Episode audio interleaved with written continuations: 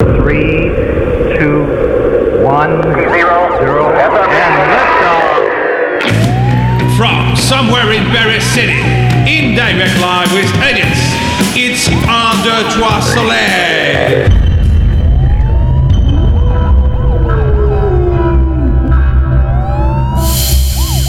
Radio Delta. Bonsoir à tous, euh, bonsoir à tous, bienvenue sur Radio Delta pour euh, cette 55e émission d'un 2 3 Soleil. Et oui Gilles, ça fait déjà 55 émissions.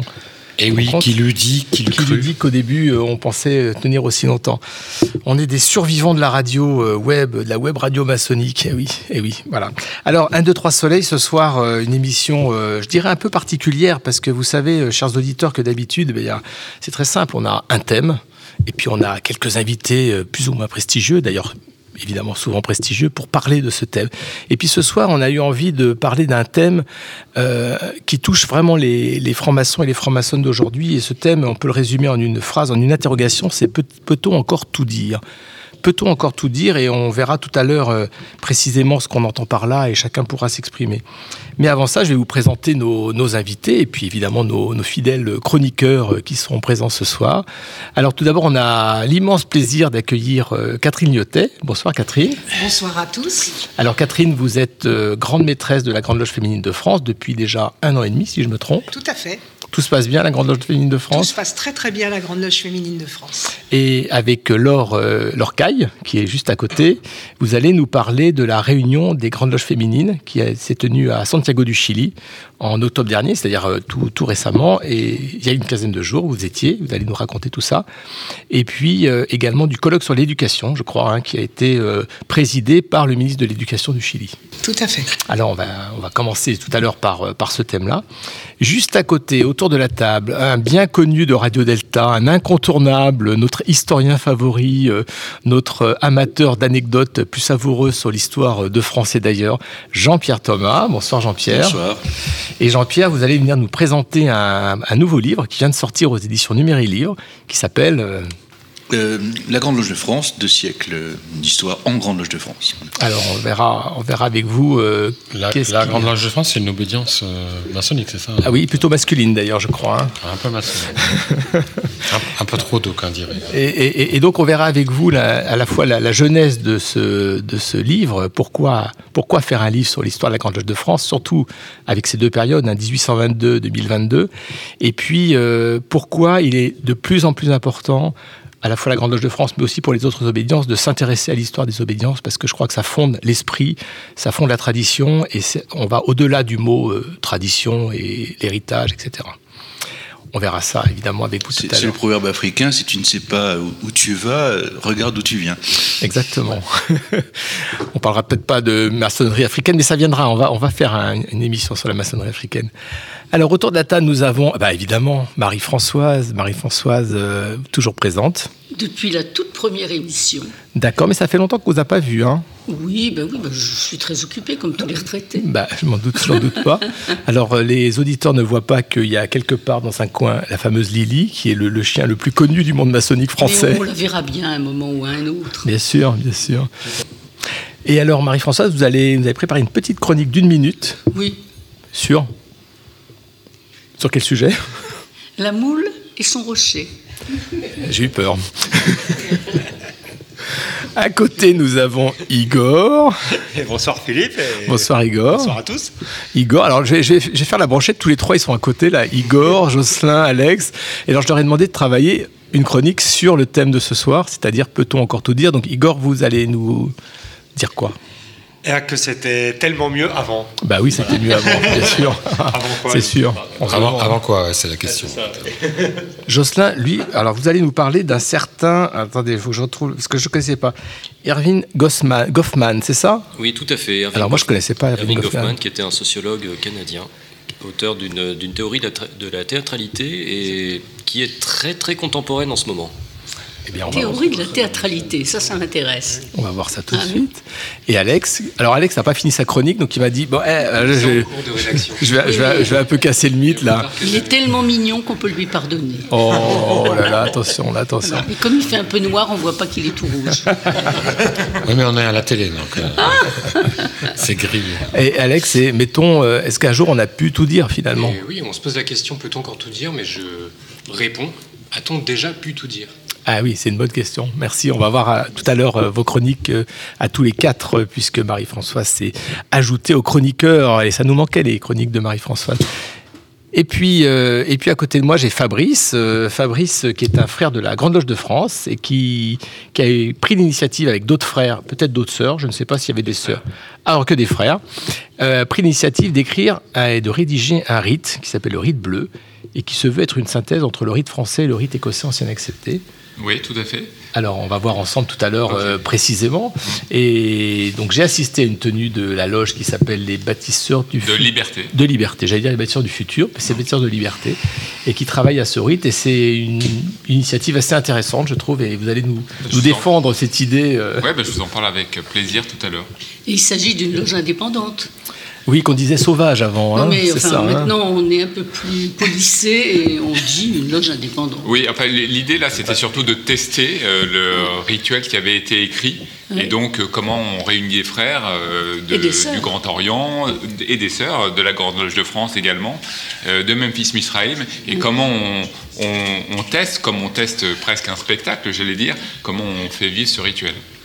Eh ben, on va voir ça ensemble. ça. Alors voilà, chers auditeurs, vous avez le programme. C'est parti. Vous êtes sur Radio Delta, la radio qui rayonne entre les oreilles. Vous êtes sur Radio Delta. Eh ben voilà. Merci Gilles pour ce Excuse-moi, je me suis encore trompé dans les boutons. Alors, faut savoir, euh, j'ai pas, j'ai oublié de présenter Gilles. Gilles aux manettes, Gilles à Eh la oui, technique. Gilles à la technique. hein, non, Gilles, il a un petit clavier bleu avec 1, 2, 3, 4, 9 boutons. Ouais. Et quand il appuie sur un bouton, il y a un jingle, il y a un son, il y a un truc, il y a un machin. Il faut pas se tromper. hein. Oui. Par contre, il y a quelque chose que tu as oublié de dire quand même, c'est qu'aujourd'hui, notre émission est dédiée à Soulage.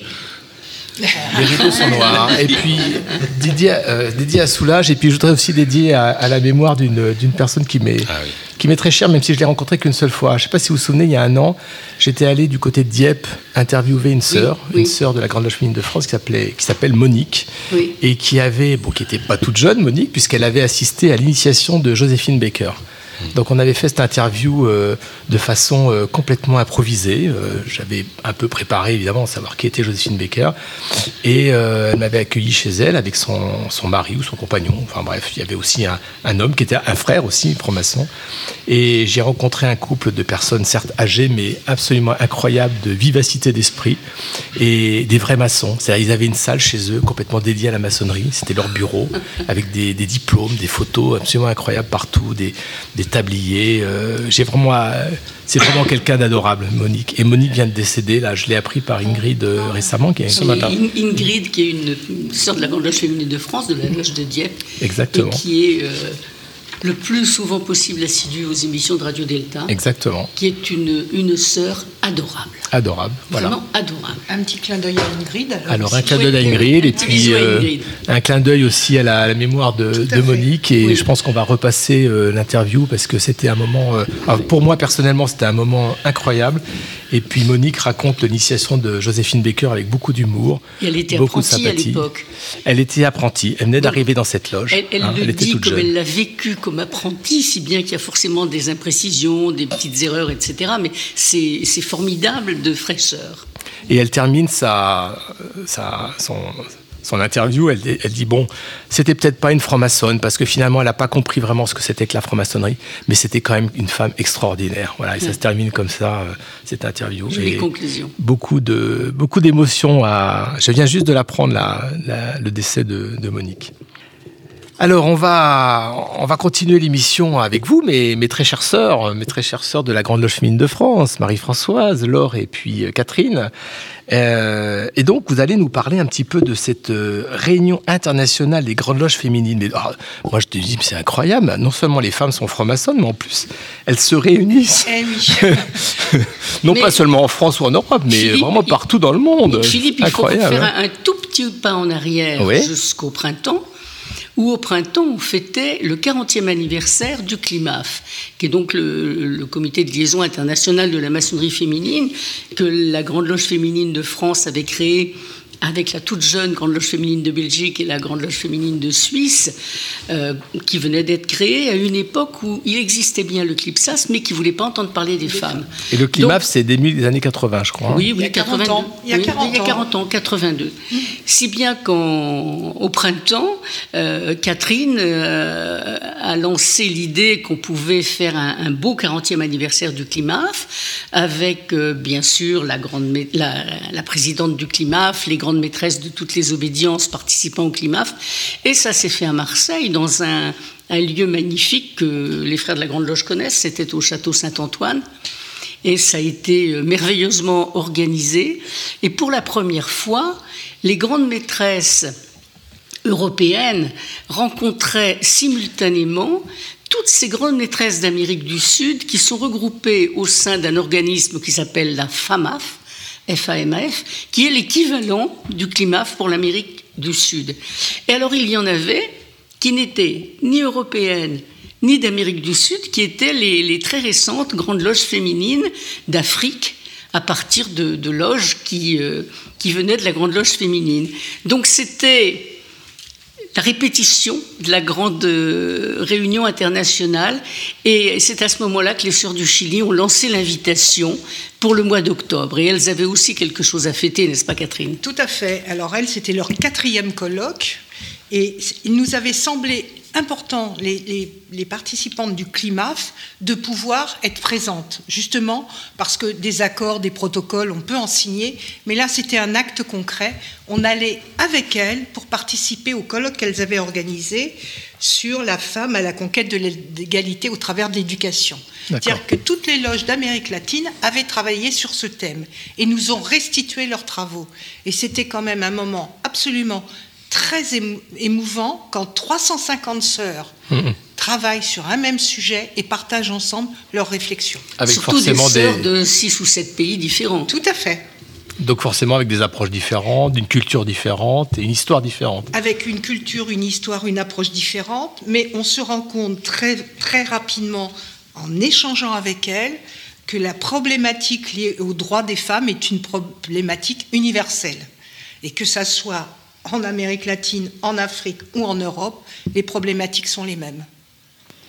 Et donc, comment ça s'est passé pratiquement Mais Vous je, êtes... je je saisis l'occasion pour préciser quand même que je suis ici et que j'étais à Santiago du Chili au nom de la Grande Loge féminine de Bulgarie. Alors, je ne vous ai pas présenté, euh, Laure, vous êtes grande maîtresse d'honneur de la. Ah, attention, d'honneur, vous allez nous expliquer un peu ce que ça veut dire pour les profanes qui nous écoutent, euh, qui sont toujours un peu Absolument. curieux de ces termes bizarres. Un grand maître, grande maîtresse d'honneur de la Grande Loge féminine de Bulgarie. Je pense généralement que quand on met quelqu'un à l'honneur, ça veut dire un petit peu, c'est les chrysanthèmes quand même. Oui, ou qui Ça veut dire, c'est rare, c'est rarement quelqu'un de très jeune qui devient grand maître ou grande maîtresse d'honneur.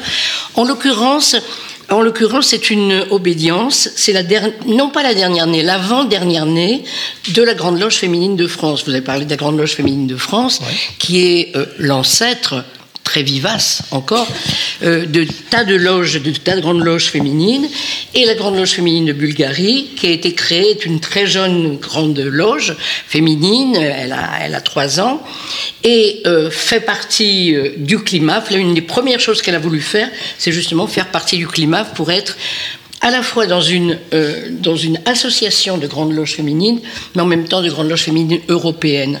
J'y reviendrai peut-être, c'est très important pour la Bulgarie d'être associée, euh, d'être associée à l'Europe. On a, on, a, on a reçu, il y a, on a fait une émission il y a quelque temps euh, ici sur Radio Delta sur, euh, on avait les représentants de tous les, je veux dire les ministres des Affaires étrangères des obédiences, et donc il y avait une, une femme de la Grande Loge féminine de France, et chacun pouvait exprimer pour dire un petit peu, mais la, la- la question un peu provocatrice, mais qu'est-ce qu'on va aller faire à l'étranger en fait?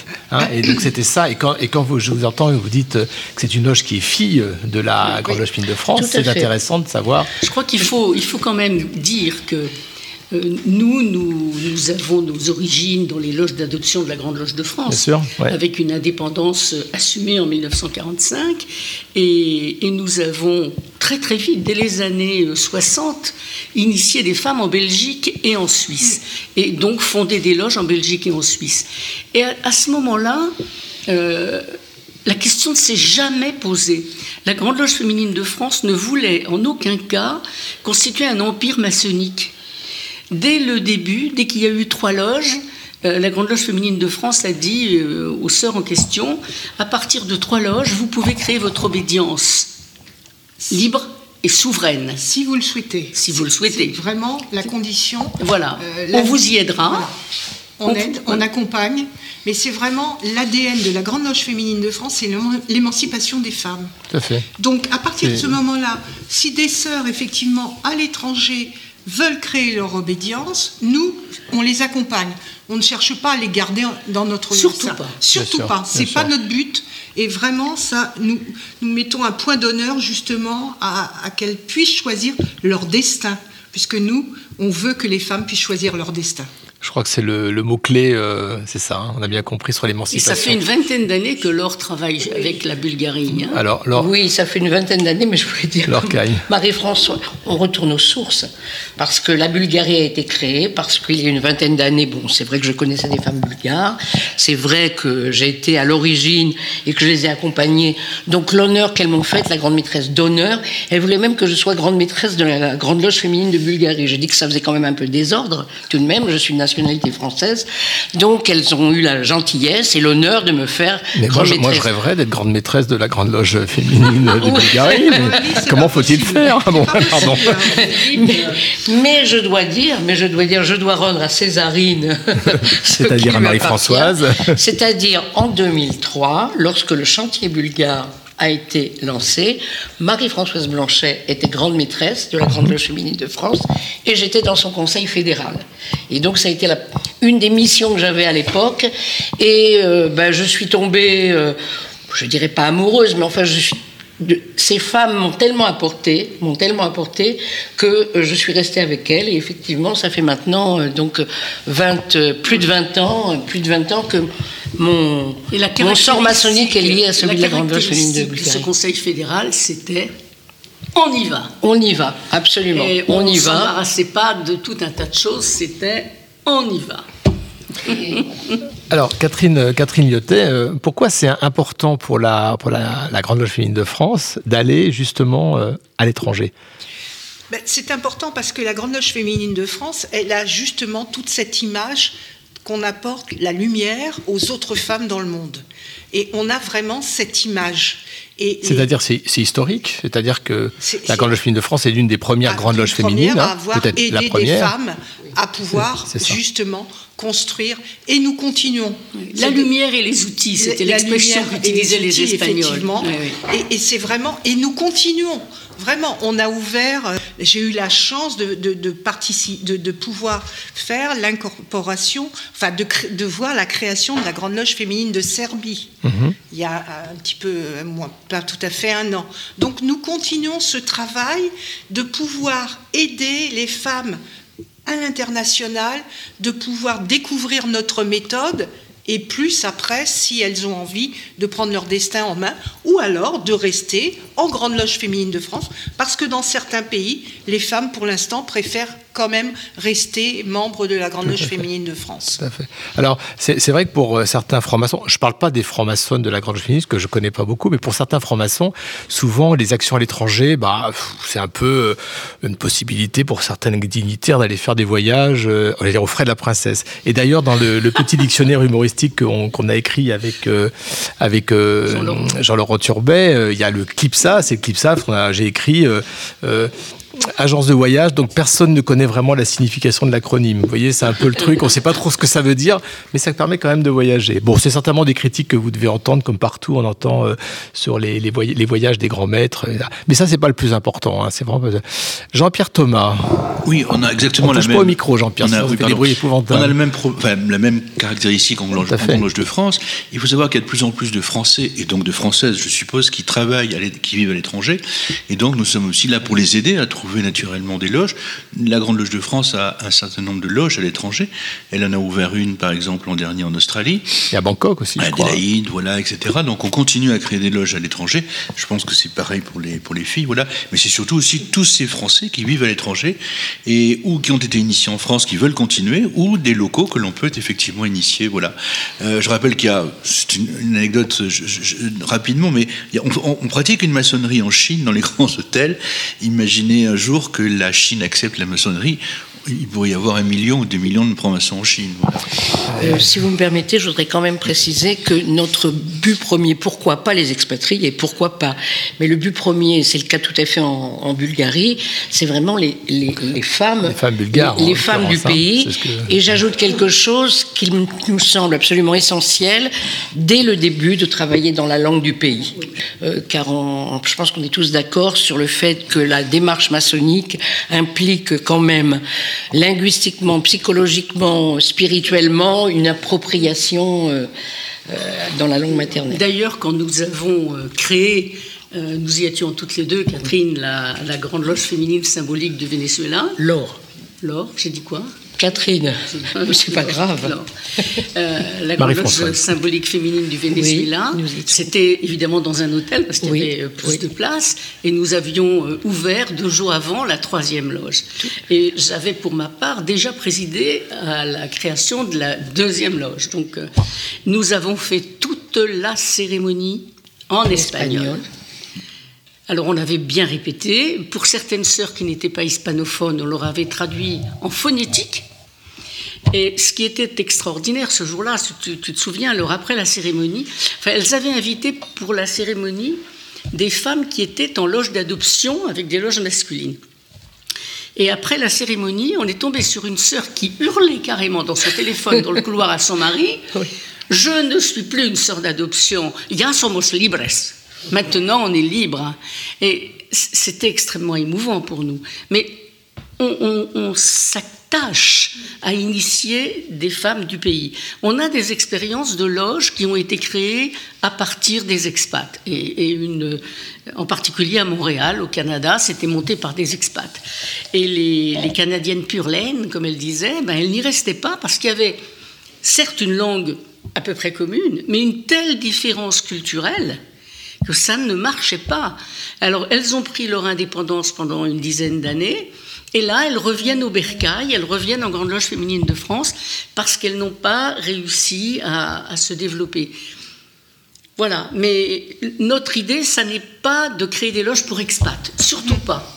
Oui, je crois que c'est deux, c'est deux Oui. choses complètement Et différentes. quand il y a et- trop d'expats dans une loge, dans un pays, c'est toujours source de problèmes. De toute façon, Philippe, avant les expats, il y a les pattes. Il y a Oui. les pattes. Et ben c'est ce qui voilà. Ah, d'accord. Ça, c'est un jeu de mots à l'agile que j'ai encore pas compris, mais je vais m'y mettre tout de suite. Alors, qu'est- qu'est- qu'est-ce qui s'est passé au- à Santiago du Chili Alors, entre- je crois que c'était au mois d'octobre, le 13 13-16 octobre, hein, si je ne me trompe C'est pas. du 14 au 16 14 octobre. au 16. Donc nos sœurs chiliennes avaient organisé ce colloque, dont, dont le thème, je vous le rappelle, la femme à la conquête de l'égalité au travers de l'éducation.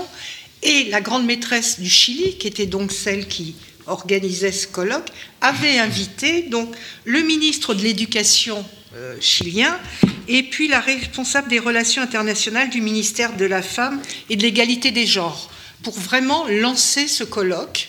Et après, toutes les, les- toutes les grandes loges féminines, donc d'Argentine, de Bolivie, de Chili, des États-Unis, du Mexique, et d'Uruguay et du Venezuela, avaient travaillé sur ces sujets et nous ont restitué toutes leurs réflexions.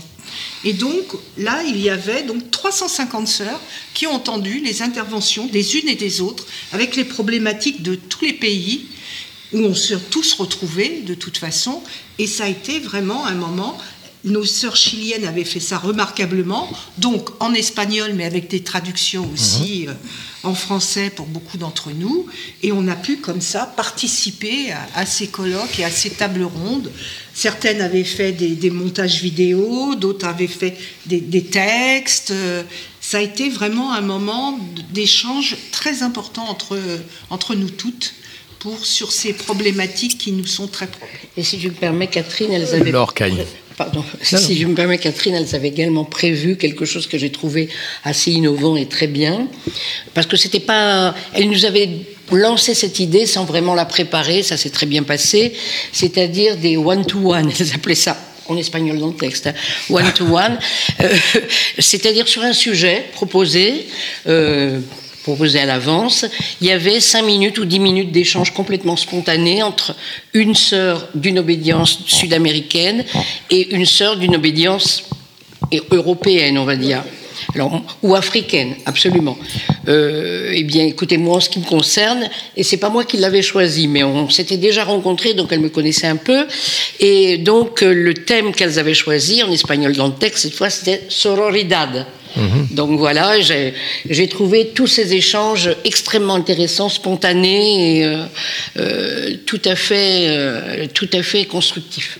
Alors, quel, quel, retour il y a maintenant vis-à-vis de, donc de, ce, de ce colloque, avec tout cet enrichissement d'idées, de, de, de projets? Quel retour il y a maintenant au niveau français, c'est-à-dire au niveau de la de l'obédience de la Grande Loge féminine de France. Comment ça se passe le retour au niveau des alors de l'obédience, puis ensuite des, des loges Comment les, les, sœurs reprennent Alors on va le faire à deux niveaux. On va commencer par le CLIMAF. Le CLIMAF a décidé que dorénavant, deux fois par an, nous allons avoir des réunions en visio avec, nos sœurs de la FAMAF pour justement avoir un, un travail en commun sur un thème essentiel et puis pour euh, notre obédience, je ferai en tant que grande maîtresse un retour à nos sœurs lors de nos assemblées générales pour qu'elles puissent euh, avoir connaissance de, ces sujets. Et nos sœurs de la FAMAF, qui sont très très réactives, très dynamiques, vont très vite nous faire un, un livret sur ce qui s'est dit et nous allons pouvoir le mettre en ligne pour que tout le monde puisse, euh, toutes les sœurs, puissent avoir connaissance de ce qui a été dit. Et elles vont, elles ont déjà décidé de venir à la prochaine Assemblée générale du CLIMAF qui se passera à Istanbul euh, au, mois de mars. au mois de mars. Et euh, elles ont déjà demandé est-ce qu'il y a des quotas? Parce qu'on est beaucoup à être très intéressés. Donc voilà, les échanges sont maintenant initiés, vont continuer. On l'espère vivement. Si vous allez à Istanbul, vous avez une, une membre éminente de ah oui, qui se trouve là-bas. Nous saluons. Élise. Salut Élise. Que vous connaissez bien. Ah oui, bien sûr. Alors, une autre question comme ça. Il faut quand même imaginer que derrière, euh, derrière cette écoute-là, il y a aussi des profanes. Mhm. C'est-à-dire qu'il y a des gens forcément qui s'intéressent un peu à la maçonnerie, puisque sinon ils n'écouteraient pas Radio Delta. Peut-être qu'ils écoutent Radio Delta pour les musiques euh, choisies par euh, Gilles, mais euh, c'est autre, une autre question. Mais en tout cas, ils écoutent Radio Delta sans vraiment connaître le, je dire, le petit monde maçonnique, la, la vie des obédiences, etc. Quel message on peut leur faire passer quand ils entendent que les obédiences, en particulier on parle de la Grande Loge féminine de France, mais on pourrait parler de la Grande Loge, du Grand Orient ou d'autres obédiences, euh, vont comme ça... Euh, participer à des colloques, finalement, euh, j'allais dire une question basique, mais à quoi ça sert tout ça, quoi? Gilles, tu avais déjà posé cette question en disant qu'est-ce que les obédiences vont faire à l'étranger? Eh ben, je la Imaginons que des, profanes, hommes-femmes d'ailleurs, nous, écoutent et finalement ils ne comprennent pas forcément très bien ce qui se passe dans les obédiences, ce qui se passe à l'étranger, pourquoi les obédiences vont à l'étranger. C'est un, autre, un autre sujet qu'on a traité dans cette émission. Mais pour des profanes finalement, qui eux ont envie d'avoir un monde meilleur et se disent bah, les francs-maçons travaillent au perfectionnement de l'humanité, etc., etc., etc. Qu'est-ce que ça peut apporter justement à cette euh, mission incroyable qui est portée par chaque franc-maçon et chaque franc-maçonne? Alors je pense que là, il y a cette notion de fraternité dont on entend beaucoup parler en franc-maçonnerie. La fraternité, là, on est au pied du mur. C'est cette fraternité de chantier. Cette fraternité à partir du moment où on prend un thème de travail et qu'on le travaille tous ensemble, que l'on soit en Afrique, en Bulgarie, en Roumanie, ou euh, à Mexico ou au Chili, on a ce regard qui est un regard de femmes initiées. Donc qui travaillons, mais à couvert, comme nous le disons entre nous, c'est-à-dire loin de l'agitation du monde. Et nous pouvons après répandre ce que nous avons entendu, ce que nous avons pu apporter. Et, moi, j'ai toujours un, un message, c'est le colibri. Après, chacune d'entre nous va transmettre à l'extérieur. Voilà, je pense que c'est ça. C'est ce regard universel de, des francs-maçons.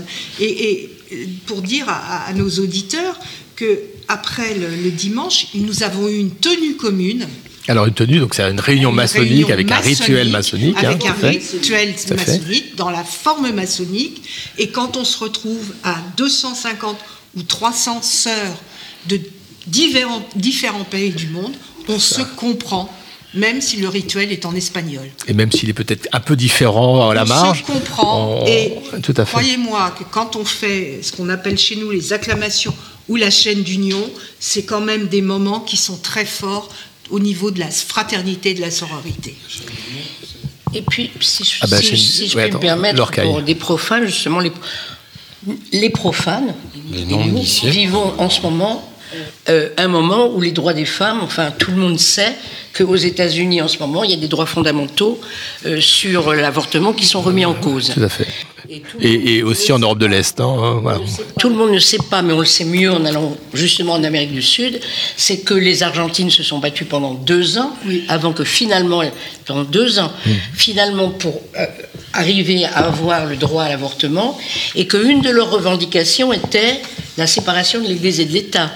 Parce que quand même en Amérique du Sud, il y a aussi le problème de la prégnance des églises catholiques en l'occurrence, évangélistes euh, évangélistes aux États-Unis, etc. Et aussi en Amérique du Sud. Et aussi en Amérique du Sud. Donc, vraiment, on est dans une époque où tout le monde peut comprendre que les droits des femmes, sur lesquels les obédiences féminines ont quand même une responsabilité, une compétence particulière, enfin une responsabilité en tout cas particulière, euh, bah, c'est extrêmement intéressant de partager avec euh, des maçonnes, avec la dimension maçonnique, comme le disait Catherine, et tout simplement avec la dimension euh, associative, militante, euh, citoyenne. Citoyenne. Citoyenne. Et- et moi, j'ai entendu des, sœurs de l'Europe centrale où ce problème est aussi euh, tout à fait prégnant. hein. Le droit, à- le droit, Les polonaises. les polonaises en particulier, mais enfin les hongroises aussi un petit peu, les difficultés qu'il y a sur tout ce qu'on appelle les droits reproductifs en général. Et elles disent euh, qu'elles se battent, mais que savoir qu'il y a autant de femmes dans autant de pays qui pensent comme elles, ça les aide à tenir bien droit et à y aller. Elles sont pas toutes seules, elles, elles ne sont pas dans, le, dans la dérive ou dans le délire, elles sont dans le droit chemin. Les droits reproductifs des femmes, ça appartient d'abord aux femmes. Et par exemple, on a appris qu'en en Bolivie, euh, un ministère des Cultures et de la dépatrialisation a Oh là. été, oui, oui, là, c'était- a été euh, créé. Donc vraiment, En Bolivie. en En Bolivie, oui. Dépatriarcalisation. Allez donner des idées à nos politiques. Oui, là. oui, non, mais, attendez, voilà, ça sera c'est coupé au c'est quand même des, des- des mouvements qui sont forts. Non, mais c'est fort, et, ouais. et- et vraiment, je pense que nos sœurs d'Amérique latine sont très, très impliquées dans la vie de la cité. Et on, voit bien que le Chili, elles ont travaillé au projet de la Constitution, que ça a été dans. Voilà. Et, mais tout ça parce que quelque part, nous, on a été devant. Et, et maintenant, euh, voilà. Elles marchent en nos traces. Et je pense que de, non, on pourrait aussi regarder ce qu'elles font. euh, Oui, oui. Et, et surtout d'Amérique du Sud, parce que quand même, écoutez, machisme, ça vient bien quand Tout même fait. d'un- mot, latin. match. Et alors juste pour, pour conclure sur cette, ce moment d'émission sur le, sur le colloque du, du Chili, il y a eu donc un colloque sur l'éducation qui a été présidé donc par le, le ministre de l'Éducation du Chili. par la grande maîtresse du Chili Ah. qui a invité le ministre. D'accord, précision utile, précision utile. Euh, donc, euh, parce que je crois qu'une des conclusions, c'était, alors, c'est pas très original, mais évidemment, mais il faut le dire et le répéter tout le temps, c'est vraiment l'éducation, l'éducation à la fois des hommes et des femmes, pour permettre justement aller vers, vers plus d'égalité et plus de droits des femmes. hein. Ah bah, évi- évidemment. Ça paraît évident, mais il faut le répéter Mais tout le temps. Ça paraît évident, il faut le répéter tout le temps. Ces pays-là n'ont pas obligatoirement tous une éducation gratuite, n'ont pas une éducation des enfants euh, de moins de 3 ans ou 3, ans, de 3 à 6 ans. Euh, elle- travaille, il y a beaucoup une étude sur euh, l'éducation du genre et de, de pouvoir dire, bon ben voilà, l'égalité c'est dès le départ, c'est à la petite école, il faut apprendre tout ça et non, euh, l'éducation est absolument nécessaire pour qu'on pour qu'on puisse être des, des êtres humains libres et égaux. Et que Alors- l'éducation ne soit pas uniquement l'affaire des églises, que ce soit évangélique ou autre. Je, parle un peu plus pour l'Afrique, où j'ai eu l'expérience en, allant en Afrique plusieurs fois, où l'éducation est payante. Il n'y a pas d'éducation nationale gratuite comme nous avons ici. Et, tout est payant. Et il y a beaucoup d'écoles qui sont des écoles religieuses. Je me souviens avoir vu des gamins, mais bon, c'était il y a, il y a 15, 15 ou 16 ans, hein, euh, au Togo, euh, à 6h30 le matin, je ne sais plus où on allait, et il y avait des, des gamins tout petits, pieds nus, qui tiraient des espèces de carrioles. Et je disais, mais qu'est-ce qu'ils font dans la rue à cette heure-là? Et des sœurs m'ont dit, ben, ils ramassent les poubelles. Quoi? Ils ramassent les poubelles. Et la sœur m'a expliqué comme une évidence, ben, ils gagnent l'argent pour payer leur école. Ouais. Et c'était il y a 20 ans, je le ressens toujours comme un coup de poing au milieu de la poitrine. Alors, euh, Catherine Lyotet, juste pour, pour conclure, euh, qu'est-ce qui va se passer ensuite D'autres euh, d'autres congrès, d'autres colloques euh, Qu'est-ce qui, qu'est-ce qui est prévu en fait dans les suites Alors, de- il est prévu, comme chaque année, euh, le CLIMAF organise Ouais. un colloque. On n'a pas encore exactement le thème de cette année qui aura lieu à Istanbul. Ouais. Euh, là, on va revenir à une fréquence de tous les deux ans et ça alternera entre le, colloque du CLIMAF et le, le colloque de la FAMAF.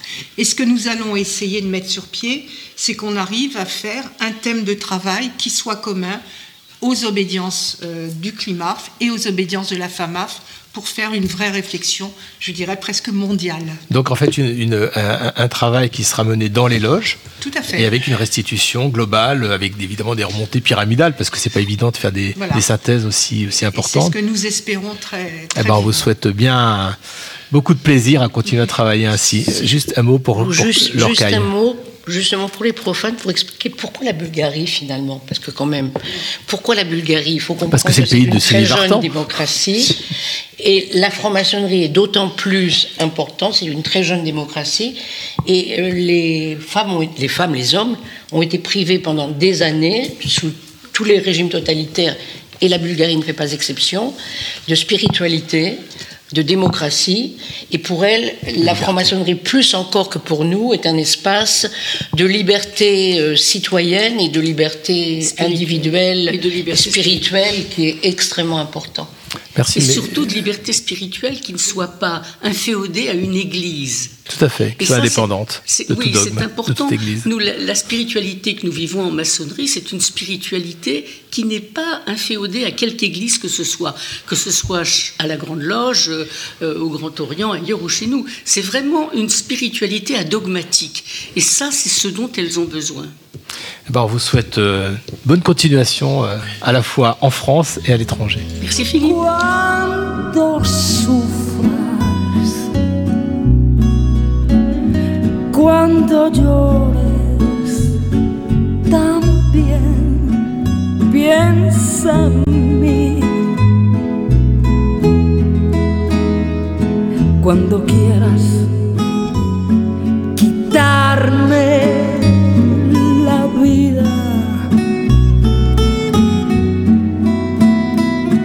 no la quiero para nada, para nada me sirve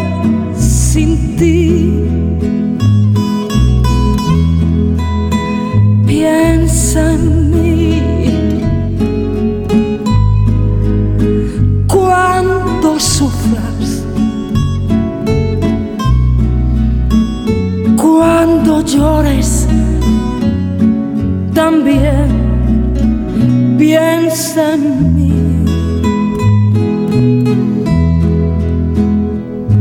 Cuando quieras quitarme la vida, no la quiero para nada para nada sirve sin ti.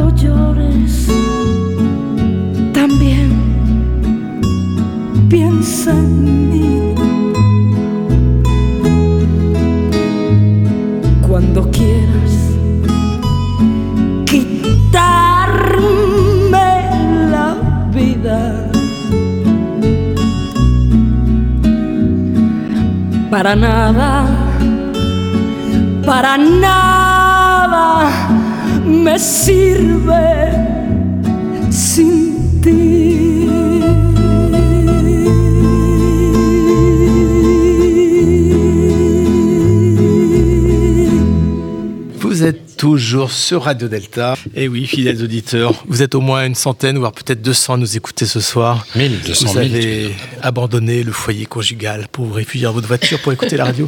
C'est formidable. Alors, euh, merci mes sœurs d'être, euh, de nous avoir éclairés sur euh, à la fois ce, ce colloque à Santiago de Chili et puis en fait toute la démarche qui est, qui est derrière. Alors, à propos de démarche, on va poser une question maintenant à notre deuxième invité, Fabrice, qui est un frère de la Grande Loge de France, un, ancien, un ancien du, Grand Orient de France, faut le dire discrètement, qui est passé à la Grande Loge de France, vous voyez, quand même, hein, on l'a récupéré. Alors, à la Grande Loge de France, et alors Fabrice a eu euh, l'idée, avec d'autres frères de la Grande Loge de France et du Grand Orient, de créer un nouveau rite. Alors ça, c'est nouveau quand même, parce que en général, on se contente, entre guillemets, des rites qu'on pratique, le rite écossais, le rite français, etc. Et Rite c'est un rite... et primitif de Memphis-Mesraïm. Pardon Marie-François, j'avais oublié les sources du Nil. Où avais-je la tête? Où avais-je la tête? Je me fais gronder par la colonelle.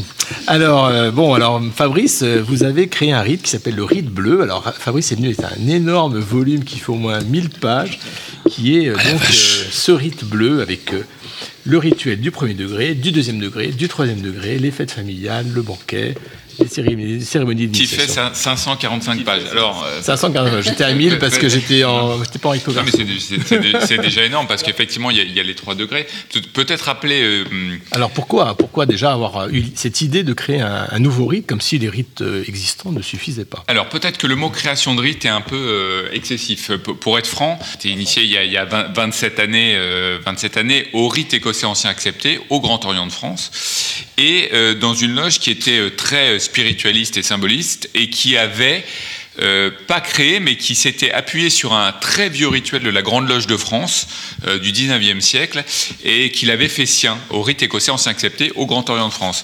Et, euh, donc ça a été une très belle expérience pour moi à 23 ans d'être initié là parce que ça correspondait à ma recherche à la fois spirituelle et symboliste qui avait été vraiment très profonde et sincère. Et puis le chemin faisant, les années passant, etc., je me suis toujours dit, parce que j'avais accès, j'avais participé à l'époque, euh, jeune maçon, à la commission des rituels, et puis je m'étais beaucoup investi euh, là-dessus. Et, euh, et, et puis les années ont passé, puis après j'ai fait ma vie, j'ai changé de loge, je suis arrivé à Paris, j'ai, et puis voilà, comme vous le savez, aujourd'hui je suis à la, Grande Loge de France. Mais je me suis toujours dit, et j'ai vu cette, loge qui, avait cette, qui était uniquement dépositaire de ce rituel, que je ne retrouvais jouer, entre guillemets, jamais ailleurs. Je me suis toujours dit, j'en suis aujourd'hui un des rares dépositaires, il faut que je le transmette, il faut que je fasse quelque chose. Mais quand je le relisais, il y avait des passages que je trouvais extraordinaires, et il y en a d'autres qui étaient hérités d'un langage plus du 19e, euh, début du 20e, il y avait des imprécisions, il manquait beaucoup de choses, etc. Et je me suis dit, il faut transmettre ça. Et, et euh, la pandémie est arrivée. Hein, euh, voilà, en, en mars euh, 2000, euh, 2020, comme vous le savez. Et à ce moment-là, quand on a annoncé ce confinement de six semaines, ça a été comme un déclic euh, de- dans ma tête. Moi, j'avais des activités, que j'ai toujours d'ailleurs, euh, qui ont été- tout été mis à l'arrêt euh, de manière extrêmement drastique. Donc j'étais euh, KO sur place. Et je me suis dit, plutôt que de, de, de- de- De déprimer dans son coin. de, me dire mais, qu'est- mais qu'est-ce qui nous tombe dessus Je me suis dit, là j'ai six semaines devant moi, euh, ça ne m'est jamais arrivé dans ma vie, je fonce et je retransmets et je euh, j'adapte euh, ce, rituel. Et en me plongeant donc dans ce rite écossais ancien accepté, euh, voilà, ben je, me suis mis euh, à la tâche et j'ai euh, euh, rédigé plutôt que réécrit euh, ces trois ces trois degrés. Alors ce rite, il est d'abord il est mixte, hein, il est dédié aux hommes et aux femmes, aux francs-maçons, aux francs-maçonnes. Il est rédigé et travaillé avec des frères du Grand Orient et des sœurs du Grand Orient et des frères de la Grande Loge de France. Et puis il y a évidemment un rite tout seul, ça n'existe pas, c'est juste un texte. Il y a une loge. Tout, à fait. Alors, pour être précis, ce rite, je l'ai écrit, euh, rédigé, euh, amélioré, j'allais dire, euh, seul pendant six semaines de confinement.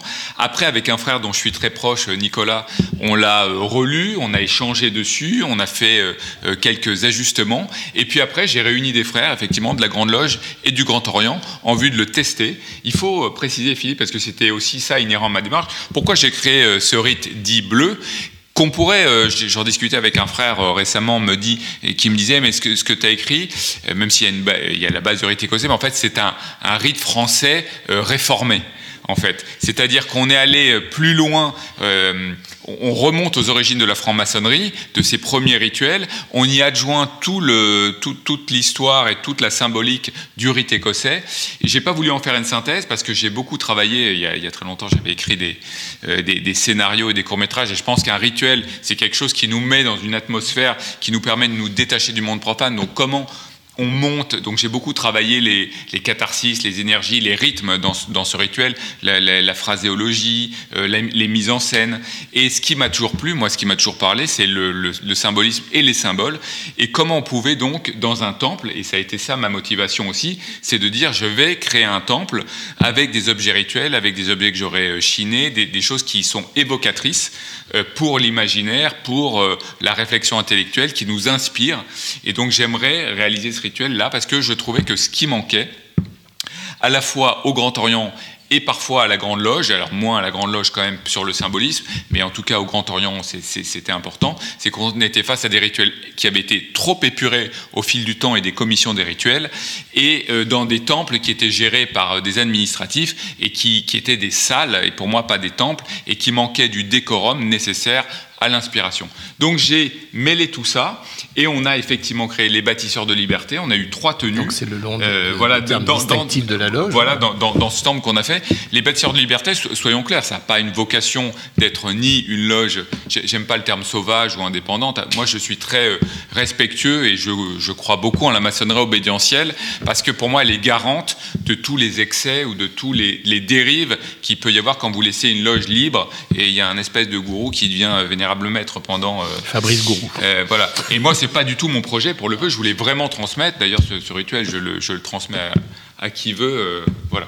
Et alors, moi, j'ai envie de vous poser une question, Fabrice, un peu la question qu'on pose au profane quand il va être initié, qui va rentrer en loge. Euh, pourquoi êtes-vous ici? Je veux rentrer en franc-maçonnerie. Il y a quelqu'un qui avec une voix très grave qui dit mais comment ose-t-il l'espérer? Alors comment avez-vous osé espérer écrire un nouveau rituel? Alors, euh, quelle ambition, voire quel orgueil. Alors, oui, alors pour le peu, euh, j'allais dire euh, ni orgueil ni ambition, mais vraiment j'avais ce sentiment, alors euh, on peut le dire peut-être euh, de devoir transmettre quelque chose parce que je me suis dit, il y, y, a des phrases que je trouvais sublimes dans ce rituel. D'ailleurs, je, je, me permets, Philippe. Ça fait juste... beaucoup de bruit quand on tape. Le, euh, le rituel est très lourd, alors quand on tape sur la. On, on vient, Philippe vient d'essayer de soustraire le rituel à, à Fabrice, mais il n'a pas réussi. Alors, quelques juste, juste un, un passage qui, qui m'a inspiré, que je trouvais qui, qui, qui était important pour moi, c'est à l'ouverture des travaux. Je, je raconte pas tout là. Mais à un moment, le, le vénérable maître dit Quelle est cette lumière dont tu parles, mon frère? Et le, le, premier surveillant dit Vénérable maître, la lumière symbolique, celle qui contient tout, vers laquelle tend tout ce qui vit, la lumière qui éveille les intelligences humaines et la lumière d'amour qui unit et coordonne tout ce qui est créé. Et, euh, et, ça, ça m'a toujours inspiré de, depuis que j'ai été initié. Et euh, ça, je ne l'ai pas touché, cette phrase. Hein, c'est la phrase d'origine. D'ailleurs, ce serait intéressant, euh, peut-être qu'elle doit on, doit. on devrait pouvoir, j'aurais toujours aimé retrouver le rituel d'origine, parce qu'on m'a toujours dit que ça venait d'un rituel de la Grande Loge de France, donc il faudrait voir pourquoi. Il y a aussi une spécificité que j'ai repris de ces rituels anciens qui est euh, l'ouverture avec les trois piliers. Alors là, je donne des informations même à, des gens profanes, mais à la rigueur, de toute façon, il faut le vivre. Donc ce n'est pas de le savoir qui changera quoi que ce soit.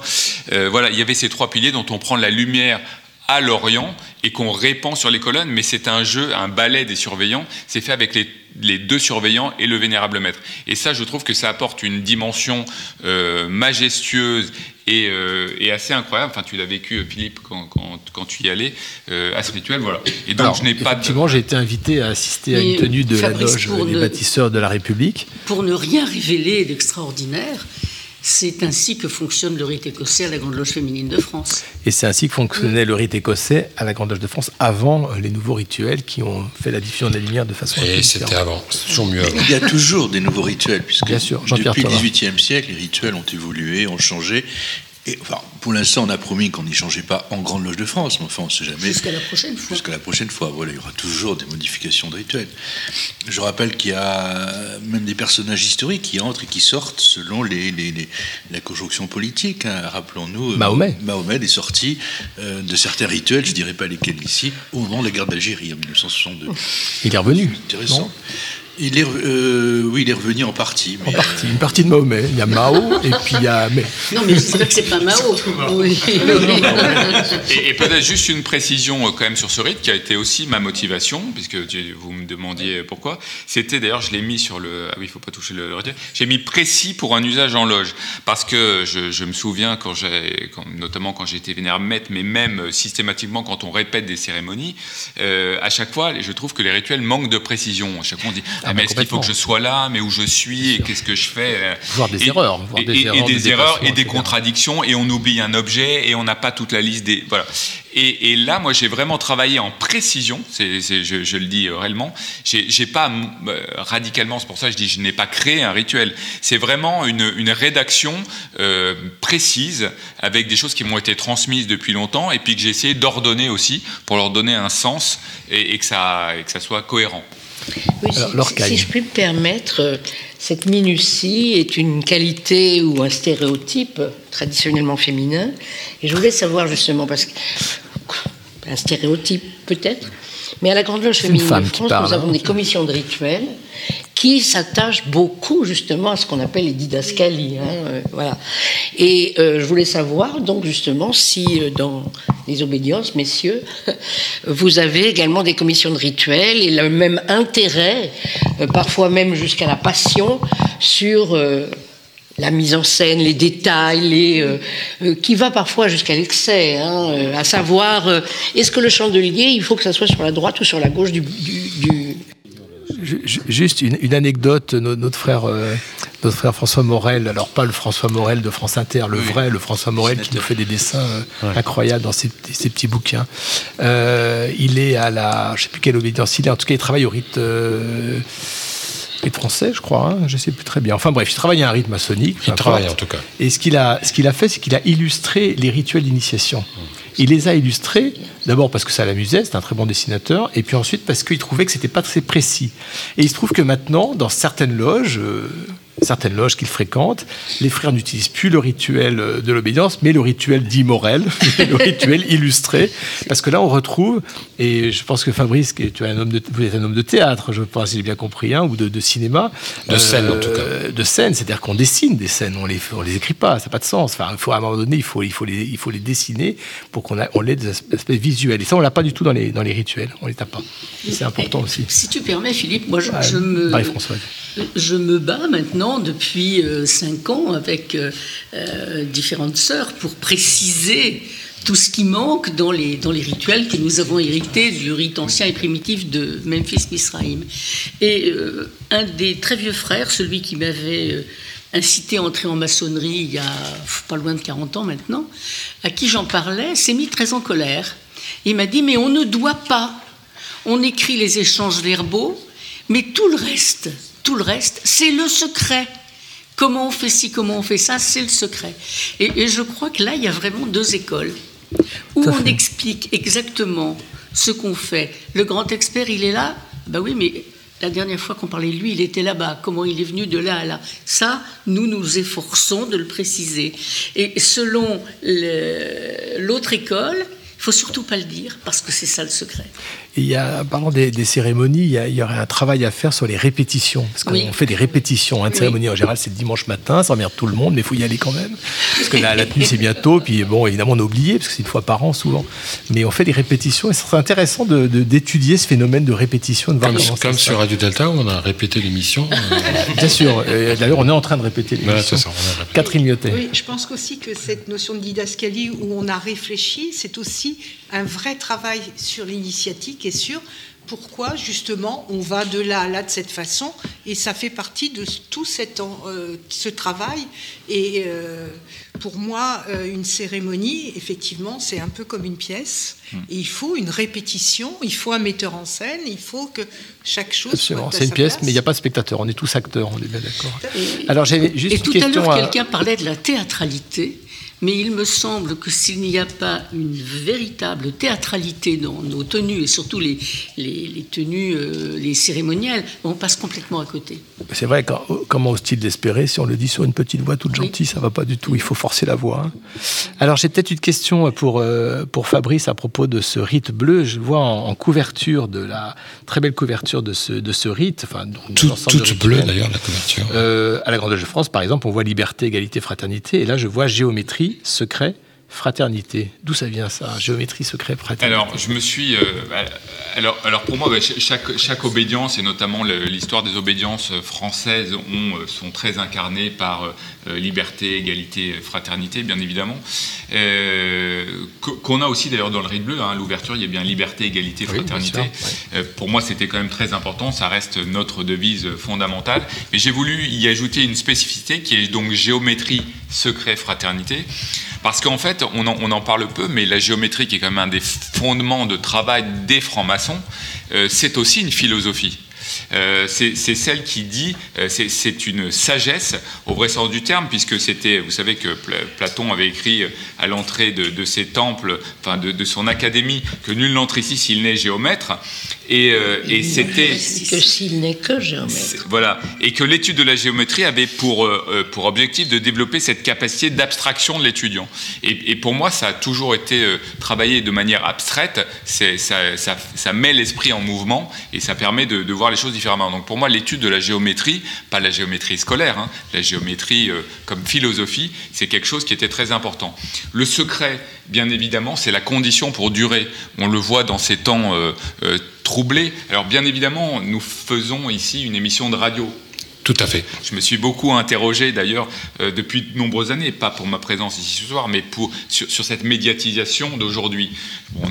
Je ne pense pas qu'on puisse aller contre le sens de l'histoire. De toute façon, notre société fait que tout est, connu euh, aujourd'hui. Mais le secret intérieur ou le secret d'appartenance, pour moi, est très, euh, très important parce que c'est ce qui nous permet de se libérer en toute intimité et de se, de se dévoiler entre nous, donc de faire confiance à la personne avec qui on, partage ça. Voilà. Et puis la fraternité, qui pour moi c'est le, bah, c'est, c'est l'ultime fondement de la franc-maçonnerie, sa raison d'être. euh, Nous sommes le centre de l'union. S'il n'y a pas de lien fraternel entre nous, s'il n'y a pas de relation fraternelle entre nous, euh, j'allais dire la vie ne vaut pas d'être euh, vécue. En tout cas, moi je, je le pense. Plus, plus j'avance, euh, bien sûr, on connaît plus de choses, on, on acquiert plus de savoir, de connaissances, mais euh, ce qui donne le sel de la vie, ce qui nous donne envie de continuer à vivre, c'est d'être avec les autres aussi, c'est de partager euh, ces moments. Sinon, après tout, on est voilà.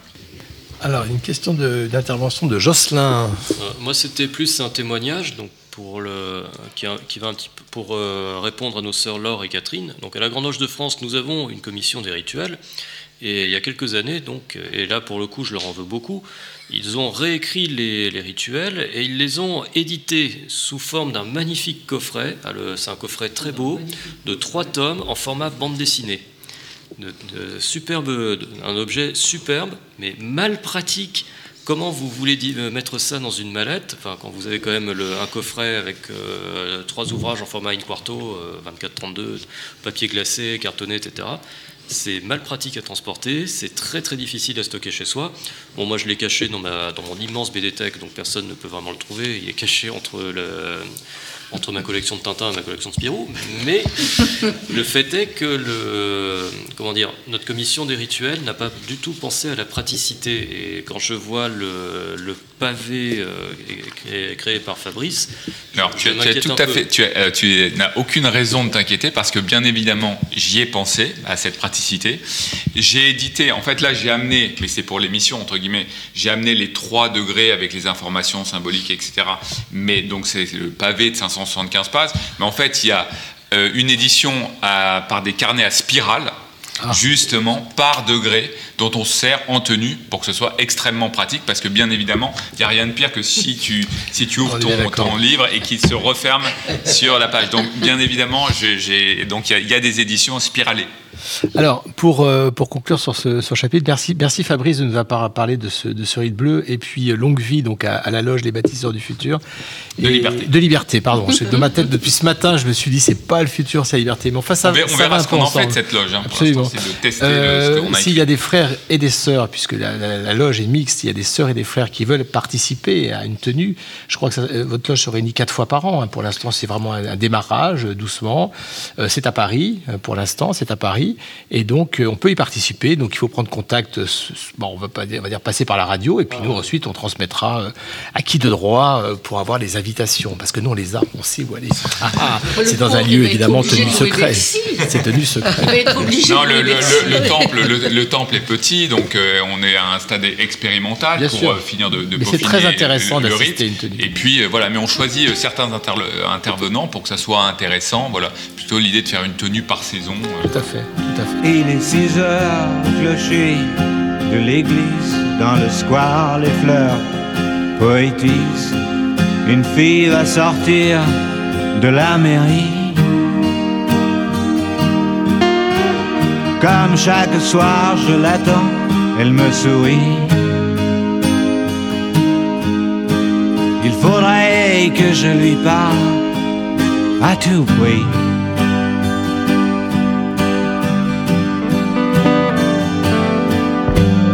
Je lui dirai les mots bleus, les mots qu'on dit avec les yeux. Parler me semble ridicule. Je m'élance et puis je recule devant une phrase inutile qui briserait l'instant fragile d'une rencontre, d'une rencontre. Je lui dirai les mots bleus, ceux qui rendent les gens heureux. Je l'appellerai sans la nommer. Suis peut-être démodé, le vent d'hiver souffle en avril. J'aime le silence immobile d'une rencontre, d'une rencontre. Il n'y a plus d'horloge, plus de clocher. Dans le square, les arbres sont couchés. Je reviens par le train de nuit. Sur le quai, je la vois qui me sourit. Il faudra bien qu'elle comprenne à tout prix.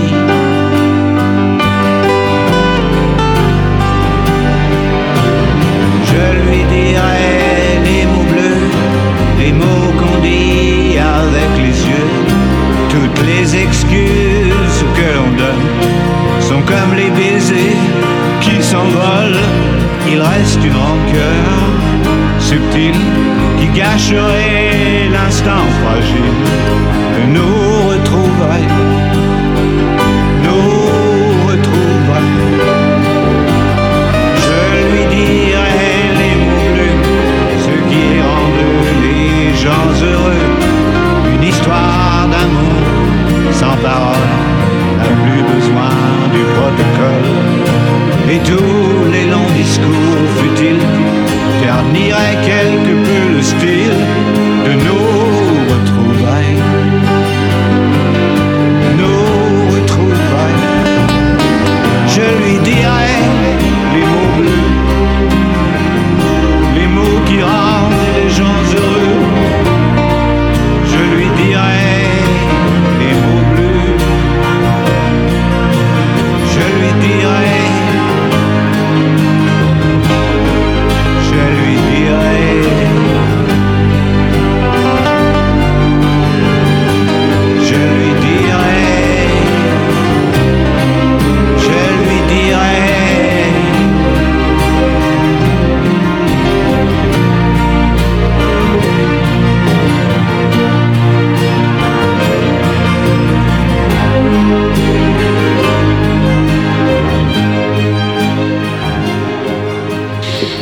nous sommes toujours en direct sur euh, Radio Delta.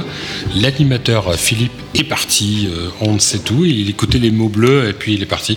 Donc là, ça va être le moment Mitch avec la petite histoire de Mitch, puisqu'il est 21h passé de quelques minutes. C'est déjà mixte.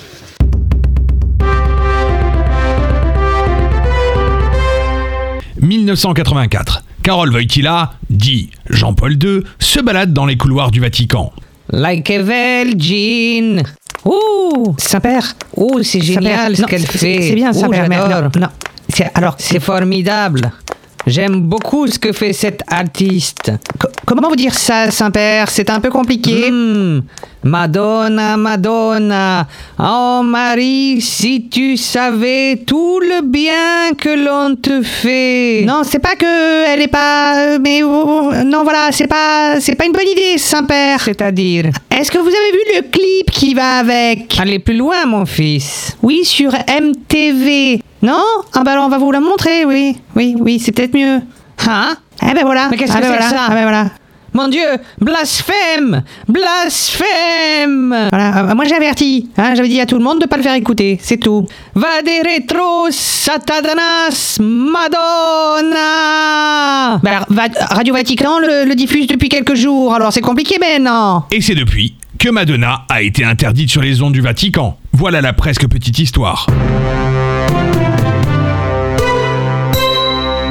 Delta. Eh oui, oui, vous êtes toujours sur Radio Delta, de Trois Soleils, toujours en compagnie euh, de nos invités, euh, Catherine Biotet, euh, Lorcaille, Fabrice, Jean-Pierre Thomas, Marie-Françoise Blanchet, nos trois chroniqueurs incontournables, indécrottables, Igor, Jocelyn et Alex. Alors on va parler maintenant de la, troisième partie de l'émission qui est consacrée, comme je vous l'ai dit tout à l'heure, à euh, une question qui avait été posée par euh, Marie-Françoise suite à une intervention en loge. Peut-on encore tout dire? Et c'est vrai qu'aujourd'hui, on se pose la question et, souvent on se dit, mais finalement, euh, c'était mieux avant. On pouvait tout dire avant. Vous êtes sûr que vous pouvez tout dire avant? Est-ce qu'on pouvait tout dire, tout écrire, tout dessiner? Pour preuve, souvenez-vous des dessins anticléricaux de la fin du 19e siècle, où des curés copulaient joyeusement avec des nonnes, où Léo Taxil amusait la galerie en écrivant Les amours secrètes de Pie IX, ce roman qui prétendait, comme d'autres, raconter les débauches de l'Église en attribuant de nombreuses maîtresses au pape défunt. En plus, il n'était pas là pour se défendre, et qui lui valut son plus important procès. Son neveu, le neveu du souverain pontife, l'attaqua en diffamation et obtient 60 000 francs de dommages-intérêts en décembre 1881 quand même, on peut, tout dire, on peut tout écrire à condition d'avoir un bon avocat, ce qui, évidemment, c'est pas Viviane Bensoussan, qui n'est pas là d'ailleurs ce soir, qui pourrait nous dire le contraire. Alors oui, on pouvait tout dire. Enfin, j'aurais pu amener, par exemple, euh, parce que j'ai les livres à la maison, les images qui passent pas très bien à la radio, les couvertures de Harakiri, les fausses pubs sexistes, crades, noires, pas tellement drôle, Harakiri, puis Charlie Hebdo, qui pouvait tout lire, tout écrire, tout, tout dire et tout tourner en dérision jusqu'à ce sinistre janvier 2015, date de l'assassinat des membres de l'équipe de Charlie Hebdo. Alors on a tous crié « Je suis Charlie !» Puis quelques temps après « Je suis Charlie, mais quand même !» Puis ensuite euh, Mais quand même, ils l'ont un peu cherché. Puis euh, je suis pas Charlie. Ils l'ont un peu cherché, ils l'ont bien cherché, et puis c'est bien fait pour eux. On n'injurie pas ainsi la religion. Alors depuis, certains hésitent, se retiennent, se disent que peut-être il ne faut pas manquer de respect, ne pas jouer avec la susceptibilité de ceux qui ont la gâchette facile, plutôt la lame aiguisée. Alors pour finir sur une note plus amusante, revenons un peu en arrière. C'était en 1967 ou 66. Cette année-là, Yvonne de Gaulle, oui Yvonne, la femme du, général, la première dame, hein, comme on disait à l'époque et qu'on dit toujours aujourd'hui, Yvonne téléphone à Roland Dordain, qui était le patron de France Inter, et lui dit nous serions, je vais pas imiter Yvonne, euh, parce que bon, faut pas exagérer non plus, Euh, nous, ser- nous serions reconnaissants de ne plus diffuser cette chanson que nous considérons comme la honte de la France. 66. Alors à votre avis, c'était quoi comme chanson? Eh bien cette chanson, c'était pas le déserteur de Boris Vian, ni le condamné à mort de Genet, mis en musique par Hélène Martin et chanté par Marc Augeret, mais les joyeuses colonies de vacances de Pierre Perret. Alors Pierre Perret, qui a ensuite ajouté dans la presse, elle n'a sûrement pas été élevée avec les mots de cette chanson, faire pipi dans le lavabo, elle n'a jamais dû le faire. Alors, est-ce que c'était l'effet Barbara Stressante ou pas? La chanson a été l'un des succès de cette année et avec le zizi, euh, vous savez, tout, tout, tout, euh, vous saurez tout sur le zizi, interdit également bien sûr, ça a été l'un des plus grands succès de Pierre Perret. Les jolies colonies de vacances. Merci maman, merci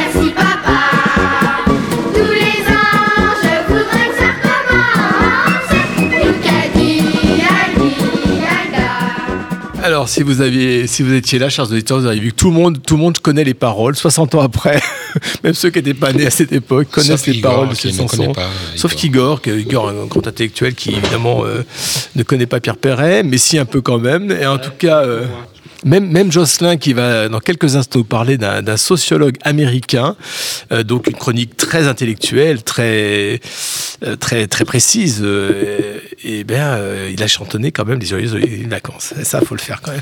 hein. Alors Jocelyn, ce sociologue américain, qu'est-ce qu'il nous dit? Ah, il nous dit beaucoup de choses. Terrible époque que la nôtre, où on ne peut plus faire de blagues de beauf, des blagues racistes, des blagues misogynes, etc. Imaginez les sketchs de les nuls ou des inconnus à notre époque, ce serait un tollé. C'est le règne de la censure, de l'ordre moral. On peut plus rien dire Et corollaire de ce constat d'animateur télé, on ne peut plus rire, se moquer, voire faire de la satire. Nous en sommes à nous auto-censurer pour nous éviter les foudres d'un tribunal omnipotent et invisible de censeurs populaires.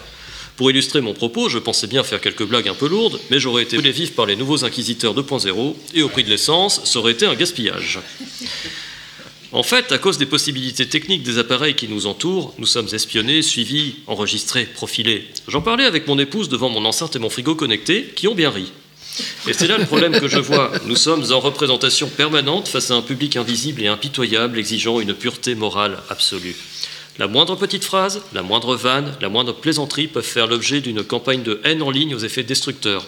Comme pour Tex, viré Manu Militari de France Télévisions pour une blague jugée sexiste, Justine Sacco, cette jeune femme qui en quelques heures a vu sa vie s'effondrer pour un tweet malheureux, ou la jeune Mila, dont nous avons déjà parlé ici, persécutée pour avoir rembarré un connard, excusez-moi du terme, sur le web.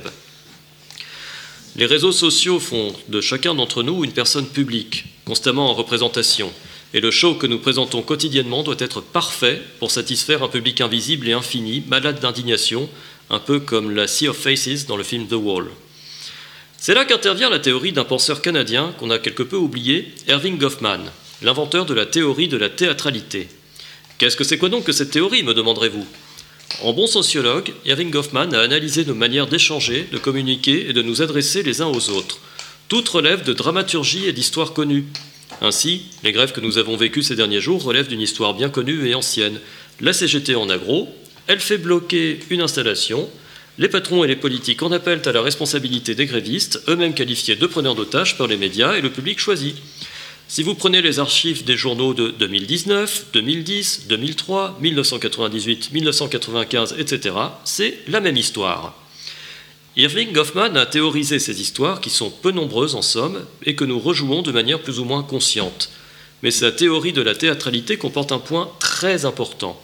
Si nous sommes en représentation sur une scène médiatique, cette, scène comporte nécessairement une coulisse qui doit être inaccessible au public. Cette coulisse, c'est la sphère privée. Et que fait-on en coulisses? On s'y détend, on s'y repose, on se défoule, on chante du Pierre Perret et on dit librement des conneries. Or, la connexion permanente nous empêche désormais de jouir de cet espace privatif, cet espace d'ombre dans lequel nous pouvons nous ressourcer. La mise en scène et l'exposition de la vie privée sont de véritables catastrophes pour l'humain. On est dans la lumière en permanence et on se voit interdire toute zone d'ombre au nom d'un idéal de pureté, surveillé que nous sommes par nos little brothers dans notre société devenue un panopticon puritain. Ainsi, lorsqu'une ministre reçoit des influenceuses et rit comme une bécasse, ce n'est fin de citation, avec elle, si le dîner est privé, il doit le rester, sous peine de confirmer l'aspect de bécasse de la dite ministre et d'entamer sa crédibilité. De la même manière, les tribulations d'une ministre qui, en privé, danse et boit en boîte de nuit, doivent rester privées pour le bien de tous. Plus proche de nous, les très contestés murs des cons des magistrats, qui sont interdits au public, ou les fresques de médecins hospitaliers, également interdites au public, sont des exutoires indispensables à ces professions éprouvantes, et elles doivent rester privées. Tout comme ma séance hebdomadaire de psychanalyse, sinon je me fâcherais avec le monde entier. Cette liberté d'expression dans la sphère privée est indispensable pour l'équilibre, mais aussi pour la créativité. On n'imagine pas le nombre de conneries devenues des choses intelligentes. Comment croyez-vous que j'écris mes chroniques ou mes planches? Oui, d'ailleurs, comment écrivez-vous vos chroniques et vos planches, mon cher Jocelyn Ouais, il y a des auditeurs qui posent la question. Je fais un brainstorm avec moi-même et je prends les idées les plus cons et j'essaie d'en faire quelque chose d'intelligent. Je crois que c'est le contraire, mais bon. C'est pas si original que ça, finalement. Oui, oui. Ah, ben, comme disaient les Shadok, mieux vaut, me- mieux vaut mobiliser sa connerie sur des choses intelligentes que son intelligence sur des conneries. Toujours est-il que la disparition de la coulisse permet aussi à des idées nauséabondes de se répandre trop facilement par le biais des réseaux sociaux. Le moindre dérapage, le moindre murmure peut prendre les proportions d'une tempête, d'où une certaine licence pour des démagogues en mal d'audience. Les réseaux sociaux nous invitent à croire en une licence absolue, alors qu'ils ne sont que des chambres d'amplification de ce que nous avons de pire en nous, dans un régime de censure digne de South Park, le film. On peut montrer des images de sang et de violence en tenant des propos racistes, mais pas de vulgarité. Je vous laisse admirer, euh, regarder ce vieux film de 1998, c'est à mourir de rire. Et nous, maçons, sommes-nous menacés par cette censure? Pas vraiment. La loge, par son aspect secret, est une forme de coulisse. Elle nous offre une possibilité de liberté d'expression dans le cadre du rituel et loin du jugement des tribunaux populaires. Nous y avons la possibilité de nous exprimer sans crainte et d'être écoutés sans être interrompus, à condition de ne pas en abuser, bien sûr. Alors, peut-on toujours tout dire?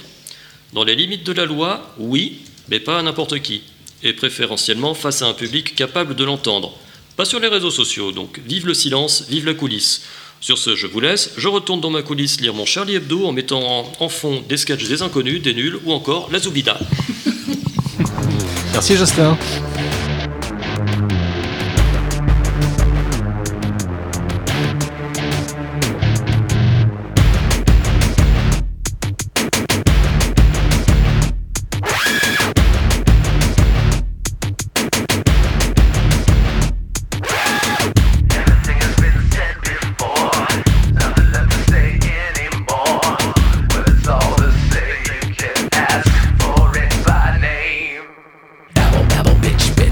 Rebel, party, party, sex, sex, sex, and don't forget the violence. Blah, blah, blah. Got your lovey-dovey sad and lonely, stick your stupid slogan and everybody sing along. Babble, babble, bitch, bitch, rebel, rebel, party, party, sex, sex, sex, and don't forget the violence. Blah, blah, blah. Got your lovey-dovey sad and lonely, stick your stupid slogan and everybody sing. Are you motherfuckers ready for the new shit?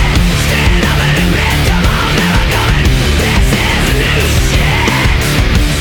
Un mot, Jocelyn, le choix de Tout à fait, donc, euh, tout à fait, tout à fait. Donc Marilyn Manson avait sorti ce, ce titre donc, dans son album euh, donc, en 2003, donc, euh, qui était, que je ne dise pas de bêtises, c'était pas Mob Scene. Tu peux dire des bêtises. hein.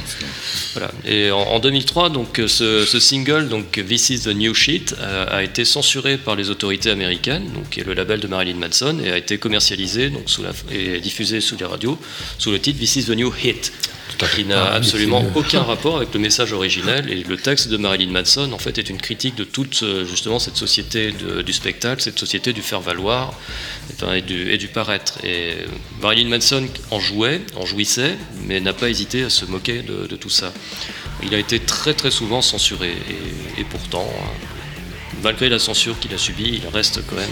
Et pourtant, il passe en- toujours sur Radio Delta. Eh oui. Voilà, mais, mais, mais moi, moi, enfin, pas beaucoup en loge, hein, on va dire ça comme ça. Euh, j'ai essayé une fois, Oui, je m'en doutais un peu. On, on m'en veut encore. Et pourtant, euh, Alors, euh, je vais pas dire, je vais pas faire euh, à propos de la musique parce qu'il n'y a aucun rapport, mais ça a un rapport quand même avec le sujet.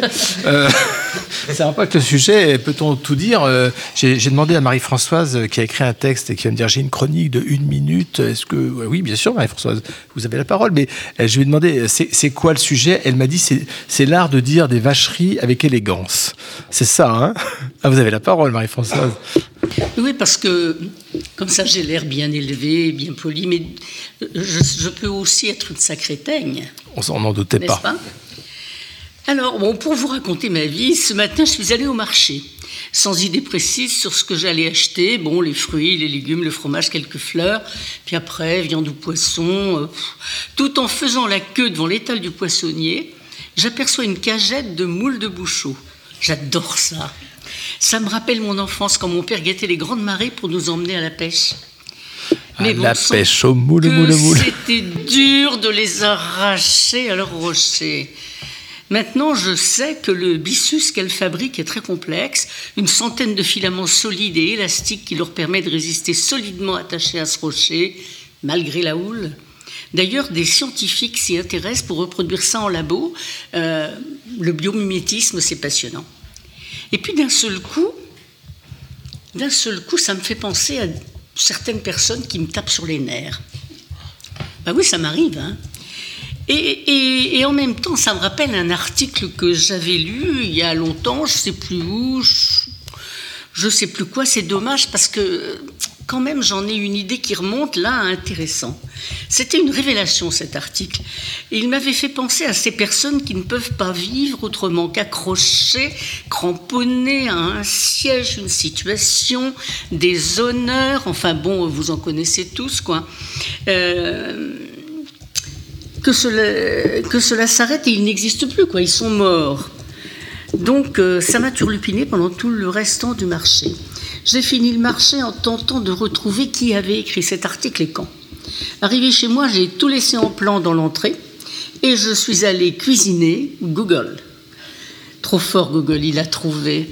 Il a trouvé, c'était sur un blog, et puis en mai 2009, un homme que je ne connais pas, qui s'appelle Jacques Michaud, avait écrit cette réflexion lumineuse. La peur du vide, la peur du nouveau, la peur de l'ailleurs, la peur de l'autre, cette peur d'aller de l'avant, paralyse, tétanise, fossilise presque. À certains moments, il faut savoir se jeter dans l'inconnu pour changer, pour se renouveler, pour être même. S'accrocher à sa situation, à la sécurité d'un monde connu, comme une moule à son rocher, ne permet que de rester une moule. C'est déjà ça, diront les velléitaires. Bon, certes, c'est déjà ça. Eh bien, euh, bon, j'espère que je ne fais pas partie de la tribu des moules qui ne peuvent vivre qu'accrochés à leur rocher, mais avouez maintenant que je vous en ai parlé. Vous êtes comme moi, n'est-ce pas? Vous mettez des noms et des visages sur plein de moules, non? Et sur plein de rochers aussi. Hein. Ce fut à l'école déjà qu'on fit de nous des concurrentes. On se regardait chien et chat, on détestait les redoublantes. Souffre, douleur ou bien faillotte, on se poussait toujours plus haut. On s'arrachait les bonnes notes, on pleurait devant le tableau. On aurait pu rester frangine, ça nous aurait gagné du temps. Au coude à coude, j'imagine qu'il n'aurait pas fallu longtemps pour qu'on soit toutes aussi bonnes, malgré les pionnes et les parents. Ensuite, en face des garçons, commença la grande offensive. Magnifique voix d'Anne Sylvestre hein, qui nous enchante toujours. hein. Alors, euh, Jean-Pierre Thomas, vous avez levé la main en disant je, je veux dire quelque Oui, chose à propos des moules ou à propos du Non, non, sociologue en- américain Pour reprendre le, le- le thème, peut-on peut-on tout dire Alors, moi, je vais Peut-on vous- encore tout peut-on encore dire tout dire revient au même, Moi, je, hein. je- je suis désolé, mais je vais vous dire que Charlie Hebdo ou autre, mais à côté de ce que fut l'assiette au beurre sous la Troisième République, c'est le couvent des oiseaux. Ou le Euh, crapouillot, tu te rappelles ou le crapouillot. Sous la Troisième République, on pouvait dire et écrire tout ce que l'on voulait, dans des proportions, mais que l'on n'oserait pas aujourd'hui, même pas Charlie Hebdo. Un exemple, lorsque Paul Doumer, notre frère Paul Doumer, président de la, enfin, s'est présenté, président du Sénat, s'est présenté à la présidence de la République, Paul Doumer a eu cinq fils, dont quatre sont morts à la guerre de 14. Il avait d'ailleurs écrit le livre de mes fils. Il a peut-être un peu trop il a peut-être un peu trop parlé de cela dans les couloirs, puisqu'à l'époque, le président était élu par les sénateurs et les députés. Eh bien, l'assiette au beurre a, a- a montré un dessin où on voyait un escalier formé de quatre cadavres et Doumer marchant. Il y avait écrit dessous les marches du pouvoir. Eh bien, aujourd'hui, je défie n'importe quel journal français, même Charlie Hebdo, d'écrire une chose pareille. Vous voyez, la Troisième République est- avait une liberté d'expression dont on n'a absolument pas conscience aujourd'hui. On pouvait tout dire, tout écrire. Il n'y avait jamais une suite judiciaire. Au pire, on convoquait l'auteur en duel et on se battait effectivement au bois de Ah. Boulogne au petit matin. C'était la seule façon de trancher le litige. Maintenant, on porte plainte parce qu'il a dit ça, il a dit ça, elle a dit ça, j'ai dit ça. Mais on a oublié, du temps de, de mes arrière-grands-parents, vos arrière-arrière-grands-parents, ça se passait comme ça. Merci Jean-Pierre, c'était chouette. Tout dépend de qui on. Parce que comment Zo- Zo- Igor. euh, Zola a été attaqué par le, par le ministre de la Guerre pour, euh, en diffamation. Donc, euh, comme quoi. Alors qu'à l'heure actuelle, on peut aisément euh, accuser un, un ancien président de la République de très forte corruption sans qu'il sans, sans qu'il réagisse. Ou un futur président. Et Jaurès a été Ou un futur assassiné. parce- ça, et- je sais pas ça. Et Jaurès a Alex. été assassiné parce que pacifiste par les militaristes. Et, et- et son assassin libérée et la veuve de Jaurès condamnée à payer les dépenses. Eh ben Igor, euh, puisque vous avez la parole, gardez-la. On ne peut plus rien dire, mon bon monsieur ou ma bonne dame. À mon époque, on pouvait encore parler. C'était tellement mieux avant. Et il faut dire que je les envie, ces tenants du bon sens terrien, cette vérité intemporelle vers laquelle voulaient se tourner Pol Pot et les vichistes, et que je vous propose de retrouver ce soir en explorant nos verbiages perdus, ceux que l'on ne pourrait dire aujourd'hui, nous qui sommes les pauvres jouets de la modernité. Car voyez-vous, je les crois, ces personnes dont le regard se tourne vers ce passé glorieux, ces temps bénis durant lesquels nous faisions entre hommes bien nés une politique sérieuse. Entre hommes, c'est-à-dire sans que les femmes, ces éternels enfants, ne fassent planer l'ombre des curés ou celle de leurs mœurs douteuses sur l'avenir de la République. Ce temps durant lequel il était légitime d'affirmer, non sans une certaine courtoisie quasi radiophonique, les mains des femmes sont-elles bien faites pour le pugilat de la reine publique? Plus que pour manier le bulletin de vote, les mains des femmes sont faites pour être baisées. Baisées dévotement quand ce sont celles des mères, amoureusement quand ce sont celles des femmes et des fiancés. Séduire et être mère, c'est pour cela qu'est faite la femme, pouvait-on entendre sur les bancs de l'Assemblée nationale. Ce député, ne parlait-il que de vos mains, mesdames? Je vous en laisse juge. Mais ne nous arrêtons pas là, car comme vous le savez, c'était tellement mieux avant, quand par bien-né, nous pouvions sans honte entendre sans juif, avec un minimum de catholiques. Et je ne vous parle pas des autres humains de l'Empire, un peu trop noirs, arabes ou jaunes, pour être considérés comme des demi-citoyens. Ah, béni était cette époque où l'on pouvait encore lire à la une des journaux, ou d'un journal précisément, concernant un futur président du Conseil, je cite, ce juif allemand naturalisé ou fils de naturalisé, qui disait aux Français en pleine chambre qu'il les haïssait, n'est pas à traiter comme une personne naturelle. C'est un monstre de la République démocratique, détritus humain à traiter comme tel. C'est un homme à fusiller, mais dans le dos. Que c'était mieux avant, cet avant béni de la parole libre. Il faut dire qu'à cette époque, la marche du monde ne nous échappait pas, alors qu'un peu plus tard, les demandes diverses et variées de l'autre partie de l'humanité allaient faire tanguer le navire, comme en cette année de 1974, quand nous pouvions nous permettre, comme M. Jean Moyer, de tout dire tout haut, des vérités que tout le monde pensait tout bas, sans se faire traiter d'antiféministe congénital et de patriarcal néandertalien. Une vérité telle que, je cite, des capitaux sont impatients d'investir dans l'industrie de la mort, et le temps n'est pas loin où nous connaîtrons en France ces avortoirs. Vérité exprimée avant que l'un de ses collègues parlementaires ne compare, ne compare Madame Veil au docteur Mengele. Ah, que c'était mieux avant, mais que l'on se rassure, cet avant n'est pas, si, pas si loin. Je ne voudrais pas oublier ce passé qui nous rend nostalgique, où l'on fichait les homosexuels qui bénéficiaient de leur propre brigade des renseignements généraux. Et cette année 2012, durant laquelle certains parlementaires, dont je ne citerai pas le nom, car certains semblent encore en activité, ont osé affirmer que le mariage pour tous allait faire courir des risques à notre civilisation occidentale. C'est dans le texte, vous pouvez vérifier dans les débats de l'Assemblée nationale, à la 48e heure ou quelque chose comme ça. Rien que ça libre de tout dire, mais à quoi bon? Je vous en laisse juge. Mais allons plus loin. Béni étaient ces temps de liberté d'expression, car on ne peut aujourd'hui se permettre de tels propos sans retour de bâton. Et j'en veux pour preuve la récente censure d'un certain Kanye West.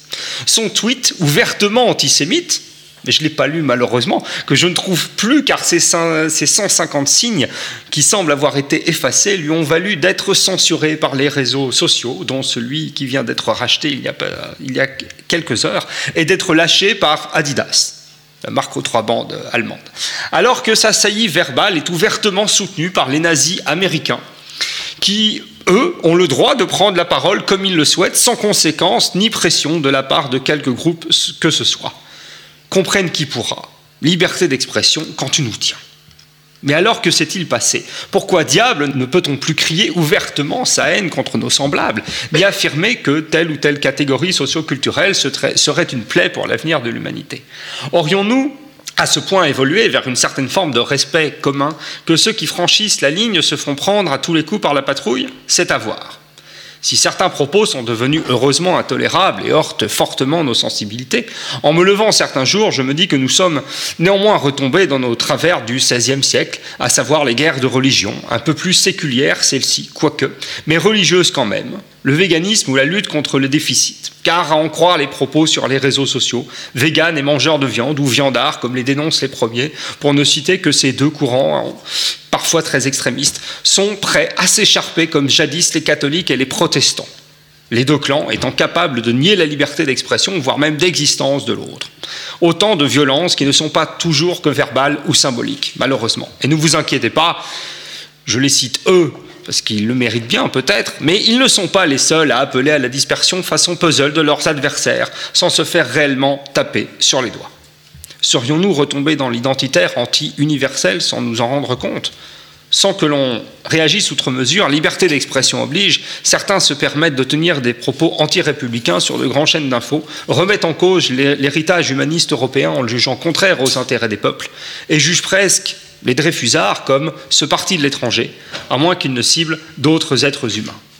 Nous ne sommes pas prêts à arrêter de tout dire, et sommes bien les héritiers de notre passé, et l'expression libre de nos ancêtres, cette tradition que le monde nous envie, est encore bien vivante. Alors répétez tous après moi que c'était mieux avant.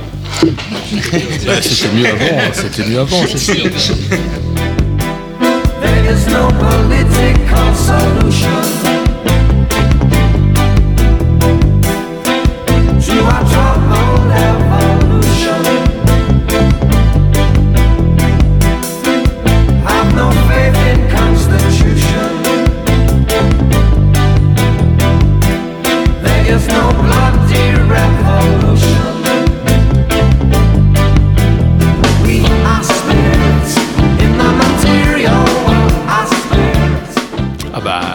ça va être, euh, ça va être vous, Alex, euh, de votre chronique sur le peut-on encore tout dire C'est bon, cette fois je suis prêt, j'ai terminé de l'écrire et euh, on se pose la question depuis tout à l'heure de peut-on encore tout dire, mais a-t-on déjà pu, dans l'histoire, à un moment donné, tout dire? En tout cas pas chez Radio Delta, hein, c'est clair. hein. Le courage, c'est de chercher la vérité et de la dire. Mais toute vérité est-elle bonne à dire? Je ne pense pas toujours ce que je dis et je ne dis pas toujours ce que je pense. Euh, ça dépend du contexte dans lequel je le dis, des personnes à qui je le dis, surtout des propos que je souhaite dire ou ne pas dire. Mais si tout doit être dit, alors est-ce que je me sens sur moi-même? Est-ce que je réponds inconsciemment à une injonction de la société? Est-ce que j'ai appris, parfois malgré moi, une notion de bien et de mal? Euh, Il y a de quoi se perdre dans cette histoire. Et si nous vivions actuellement une nouvelle ère de censure des idées, avons-nous au fond déjà à un moment dans l'histoire pu tout dire? À partir de quel moment remonter pour essayer, de voir si il y a déjà eu une période bénie où l'on pouvait tout dire? À Sous l'Ancien Régime, voyons voir, et les démonstrations étaient nombreuses, on ne pouvait pas tout dire. La communication non verbale, elle aussi, était condamnable. Et c'est le chevalier de la barre qui nous l'a montré en 1765 que le simple refus de se découvrir pendant une procession équivalait à, un, à bas la calotte, surtout si l'on est soupçonné, et je dis bien soupçonné, à la suite de cette insolence, d'avoir chanté des refrains antireligieux et de s'être vanté de l'irrévérence du comportement de l'après-midi même. Euh, c'est normal, on est dans un ancien régime de droit divin, euh, de surcroît influencé au sommet de l'État par l'Église qui avait un pouvoir quasi inégalable. Il est naturel donc de ne pas pouvoir tout dire. Il est naturel de se faire emprisonner pour des écrits qui déplaisent ou de faire condamner à mort pour un comportement jugé irrespectueux pendant une procession religieuse. Alors, on va avancer dans le temps, on va essayer de voir après l'Ancien Régime et en République où la monarchie absolue est tombée. C'est bon, ouf, terminé. On peut tout dire, la monarchie n'est plus, on est dans une République. La presse et la librairie sont libres, nous dit la loi de 1881. Bah oui, mais dans un certain cadre. Un cadre qui reste moral, parfois, juridique surtout, et très souvent politique. Donc être antimilitariste à l'heure des nationalismes en Europe et quand la guerre est déclarée en 1914, bah, autant faire profil bas.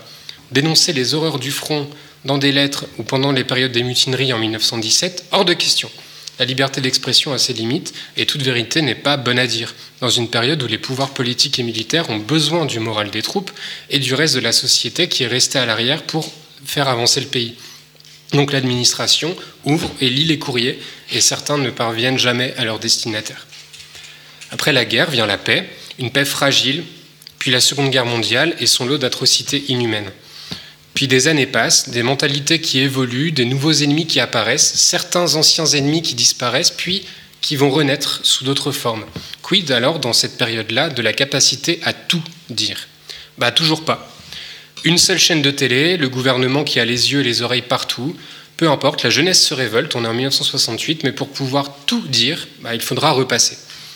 Et le temps passe, les médias et les techniques de communication se développent et arrive Internet et son utilisation qui est différente en fonction de l'ère géographique et culturelle où l'on s'en sert. Certains s'en servent pour communiquer seulement, d'autres pour faire passer des idées.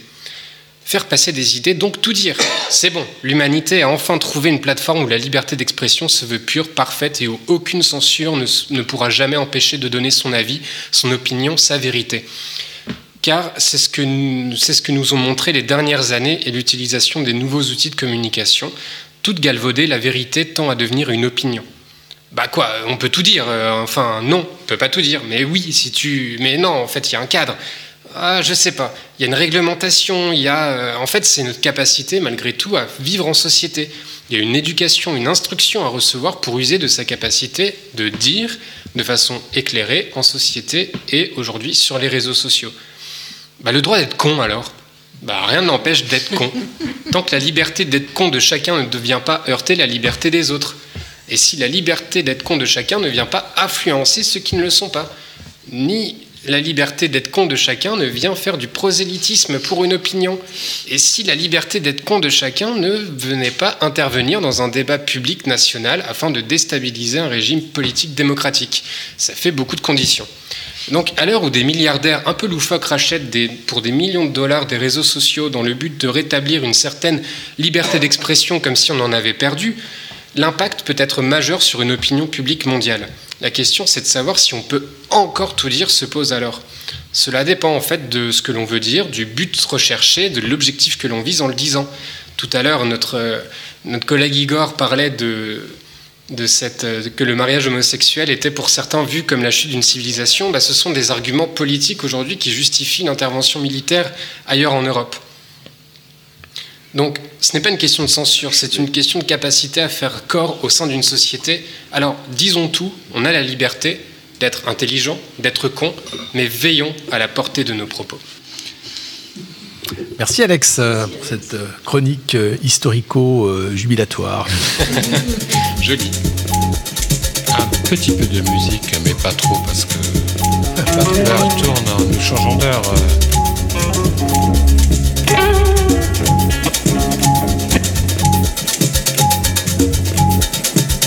As we speak now, come back home.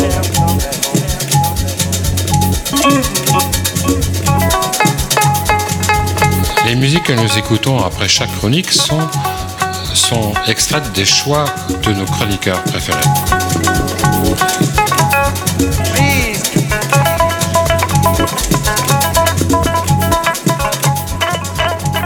Eh ben oui, vous êtes toujours sur Radio Delta, chers auditeurs.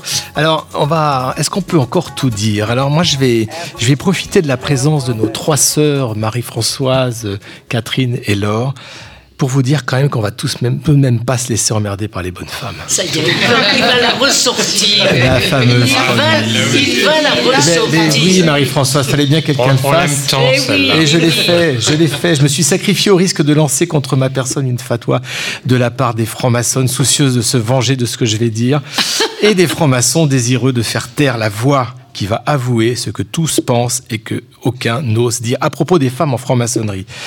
Ah, des femmes en franc-maçonnerie. Non, mais franchement. Et pourquoi pas des femmes footballeurs et des hommes danseuses étoiles? Non, mais franchement, ça ressemble à quoi ces femmes se prenant pour des tailleurs de pierre du Moyen-Âge Non, mais je voudrais les voir, moi, les actionner des outils aussi lourds, euh, aussi lourds qu'elles, diriger des ouvriers, pire encore, tracer des plombs, construire des cathédrales. Allons, soyons sérieux. Mesdames, si vous possédiez ces qualités, vous les auriez montrées depuis longtemps, n'est-ce pas? Alors, que venez-vous faire en franc-maçonnerie? Laissez-nous, nous, les hommes, les vrais. Laissez-nous construire un monde meilleur. Soyez confiante, s'il n'est meilleur pour nous, il sera le forcément meilleur pour vous. Et enfin, soyez sages. Qui mieux que nous, les hommes, savons ce qui est bon pour vous Vous avez voulu le droit de vote, nous vous l'avons donné. Vous avez voulu maîtriser votre fécondité et votre corps, nous vous avons concédé des lois sur la contraception et le recours à l'IVG. Vous vouliez travailler, vous travaillez. Vous vouliez devenir indépendante, vous avez votre indépendance. Vous vouliez vivre votre corps, être à la fois belle et active, séductrice et militante, amoureuse et travailleuse, mère et amante. Vous avez tout eu. Alors, de grâce, laissez-nous le seul bastion dans lequel notre masculinité peut encore s'affirmer. Laissez-nous maçonner tranquillement entre mecs, à l'abri des jeux subtils de la séduction dans lesquels vous nous attirez. Après tout, l'initiation, à quoi bon pour les femmes? Elles portent la vie, elles la donnent, elles la nourrissent. Quoi de plus beau qu'une mère qui donne la vie? Pourquoi aurait-elle besoin d'une initiation spirituelle? Elles qui sont la matrice d'où jaillit la vie. Matrix, Matrix. Et si encore vous étiez inspiré d'un métier féminin au lieu d'essayer de nous singer Franchement, tailleur de pierre, ce n'est pas sérieux. Les femmes possèdent d'autres talents que celui qui consiste à vouloir bâtir. Les femmes ne sont pas des bâtisseuses. Mais regardez donc dans l'histoire, c'est éclatant.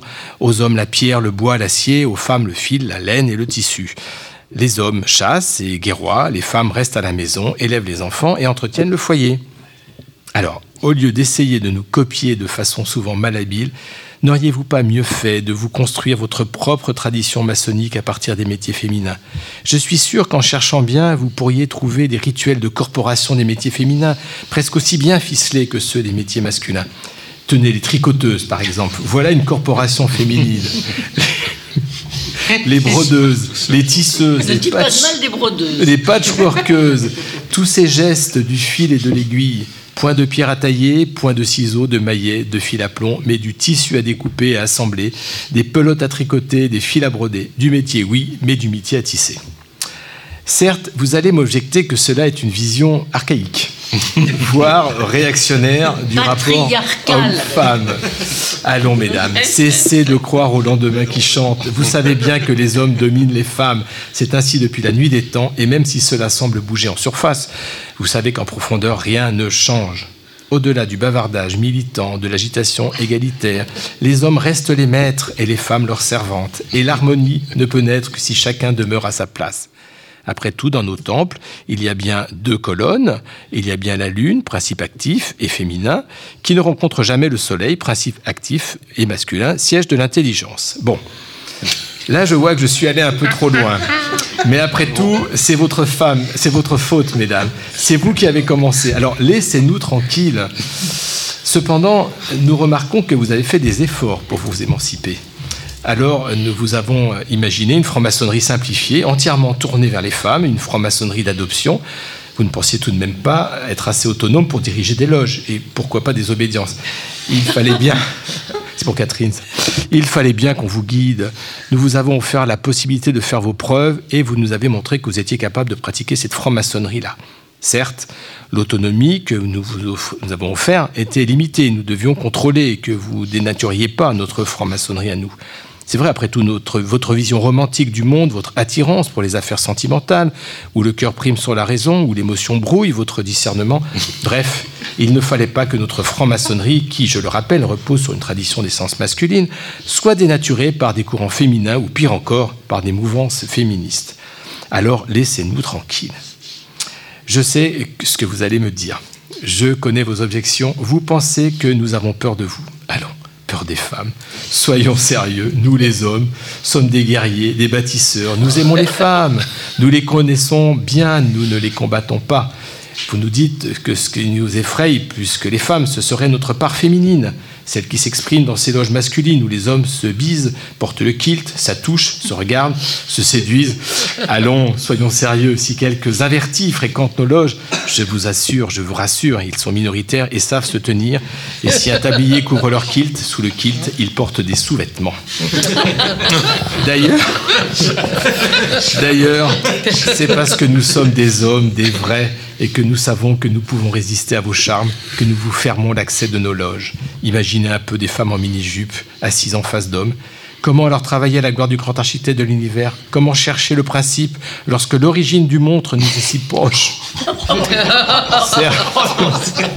Certes, nous aurions pu vous obliger à vêtir de longues robes noires comme celles que portent les sœurs de la Grande Loge féminine de France. Mais là encore, vous auriez été les premières à crier à la discrimination et très vite, les revendicatrices auraient obtenu que les hommes portent eux aussi des robes noires pour cacher leur corps. Des hommes portaient des robes, et puis quoi encore? Des bigoudis? Pourtant, pour avoir assisté à quelques réunions en loge féminine, nous devons vous accorder que vous travaillez bien, très bien même pour des femmes. Vous avez su adopter les qualités masculines nécessaires à un bon maçon. Mais alors pourquoi féminiser ainsi les termes de la franc-maçonnerie Cela frise de ridicule. Compagnonne, maîtresse, surveillante. Vous avez tout féminisé, tout ou presque, puisque vous n'êtes pas torse nu lors de votre initiation. Ah, ce torse nu féminin, objet de fantasme chez de très nombreux francs-maçons visiteurs, souciés de voir si vous en avez. Des seins, bien sûr, pas des couilles.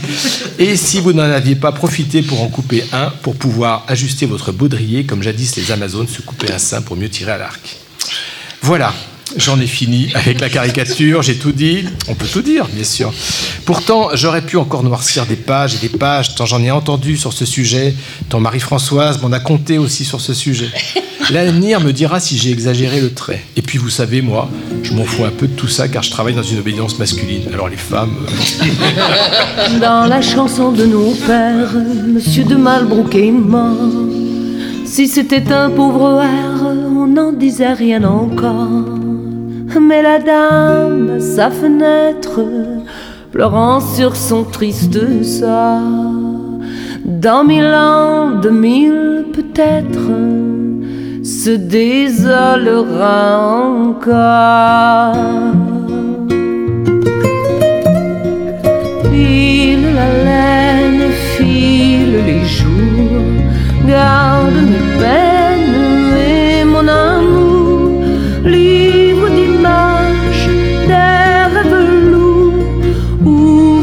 l'éternel retour. Après cette chronique euh, définitivement euh, sexiste et malhonnête, je vais donc donner la parole à notre plus féministe d'entre nous, euh, le plus féministe de la, de la Grande Loge de France, Jean-Pierre Thomas, bien sûr, notre historien favori. Euh, Jean-Pierre Thomas, vous venez de sortir un livre. Alors, c'est pas le premier, on connaît votre euh, bibliographie. Je crois que c'est le 55e, non Comme, à peu euh, près, oui, je crois. Il, talonne de près euh, Non, c'est Emmanuel. 85e, Il, si il- il talonne, il talonne Emmanuel, Pierrat, mais euh, il a fallu encore bosser parce qu'il est, assez fort, Emmanuel. je Et en fait, c'est. Mais- mais lui, il les écrit, ces bouquins. Jean-Pierre écrit ses bouquins. Tant tout dire C'est comme, Nicky Luke, il écrit plus vite que son ombre. Alors, le, le dernier bouquin que, que vous avez écrit, qui, qui est paru aux, aux éditions de Numéri Livre, hein, qui vient de sortir, c'est tout récent, qui s'adresse euh, donc à tout le monde, mais en particulier aux frères de la Grande Loge de France et aux maçons et aux maçonnes en particulier, c'est sur l'histoire de la Grande Loge de France. Alors, pourquoi, pourquoi ce livre? Parce qu'il y a plein de livres d'histoire, il y a plein de livres d'histoire, y compris de la Grande Loge de France, mais là, il est un peu particulier, il s'intéresse à une période bien particulière, 1822 2022. Voilà, c'est l'anniversaire, tout simplement. C'est une date anniversaire. Voilà, deux, deux siècles en Grande Loge de France. Pourquoi? Parce que, en fait, euh, en 1822 a été créée la Grande Loge centrale, dite Grande Loge centrale de France, et ce sont les loges de la Grande Loge centrale de France qui, en 1895, ont obtenu du Suprême Conseil l'autonomie sous le nom de Grande Loge de France. Voilà. C'est une obédience qu'on a souvent zappée, que la plupart des frères ne connaissent pas. Et donc c'était une occasion de raconter à la fois ces deux siècles de gestion euh, des loges symboliques euh, en Grande Loge de France, parce que là, il y a une continuité de gestion. Il y a eu des Grandes Loges de France au XVIIIe siècle, etc. Il y a- il y avait à peu près combien de loges, combien de francs-maçons Euh, C'est à peu près. Ce euh, serait la quatrième grande loge de France, en fait, et si on re- repart depuis le 18e. Mais là, il y a une continuité, voilà. Donc c'est intéressant. Et puis il y a un deuxième anniversaire qui s'est greffé, c'est le 110e anniversaire de l'acquisition de la rue Puteaux et de l'installation de la Grande Loge de France rue Puteaux. Voilà, donc j'ai proposé ce livre euh, pour, euh, pour faire mieux connaître tout simplement cette histoire aux frères de la Grande Loge de France, raconter comment ça s'est passé sous la Restauration, la monarchie Juillet, le Second Empire, la Commune, euh, la Troisième République, la Grande Guerre, euh, l'entre-deux-guerres, la dernière guerre, euh, et puis bien sûr, nous allons jusqu'à notre époque, jusqu'à jusqu'à vraiment aujourd'hui, ces deux siècles en Grande Loge de France. Voilà. Donc c'est une synthèse qui n'avait jamais été réalisée, et c'est pourquoi je l'ai faite. Voilà, pour mieux faire connaître. Pourquoi, pourquoi c'est intéressant de connaître l'histoire de notre obédience, puisqu'on est à la Grande Loge de France, mais ça pourrait être valable pour Bien les sûr, autres. les autres aussi, absolument. Bien sûr. oui. Pourquoi on pourrait se dire finalement, moi je suis maçon dans ma loge, je travaille avec mes frères ou avec mes sœurs ou avec mes frères et sœurs, et puis ça me suffit, j'ai pas besoin de savoir d'où ça vient tout ça. C'est vrai. La, la plupart des, des frères, mais je ne sais pas chez les sœurs si c'est la même chose, connaissent leur loge, euh, peu la l'obédience qui les héberge, et alors que l'obédience est quand même à leur service. L'obédience est là pour aider les frères, les sœurs et les frères à évidemment euh, travailler dans les meilleures conditions possibles. Mais c'est vrai que tous ne s'intéressent pas. C'est pas très grave, mais il faut aussi, pour ceux qui s'y intéressent, rappeler euh, quand même cette histoire. Les, les, la- les- les loges de Temple du Ciel, elles ont été fédérées dans un cadre précis. Alors, les obédiences sont un peu différentes. Je connais surtout la Grande Loge de France, qui est une fédération de loges, voilà, qui, euh, qui ont accepté un certain nombre de, euh, de comment dirais-je, de, de faits que, qui nous unissent, y compris d'ailleurs l'absence de femmes. On peut d'ailleurs en parler, mais pour l'instant, c'est comme ça. Je rappelle que justement, la, la Grande Loge de France est une obédience, euh, une fédération de loges, ce qui fait que si un jour plus de la moitié des loges de la Grande Loge de France demandent à être mixtes, eh ben, la Grande Loge sera mixte. La- les décisions ne viennent pas d'en haut, elles sont l'émanation du convent qui est seul souverain.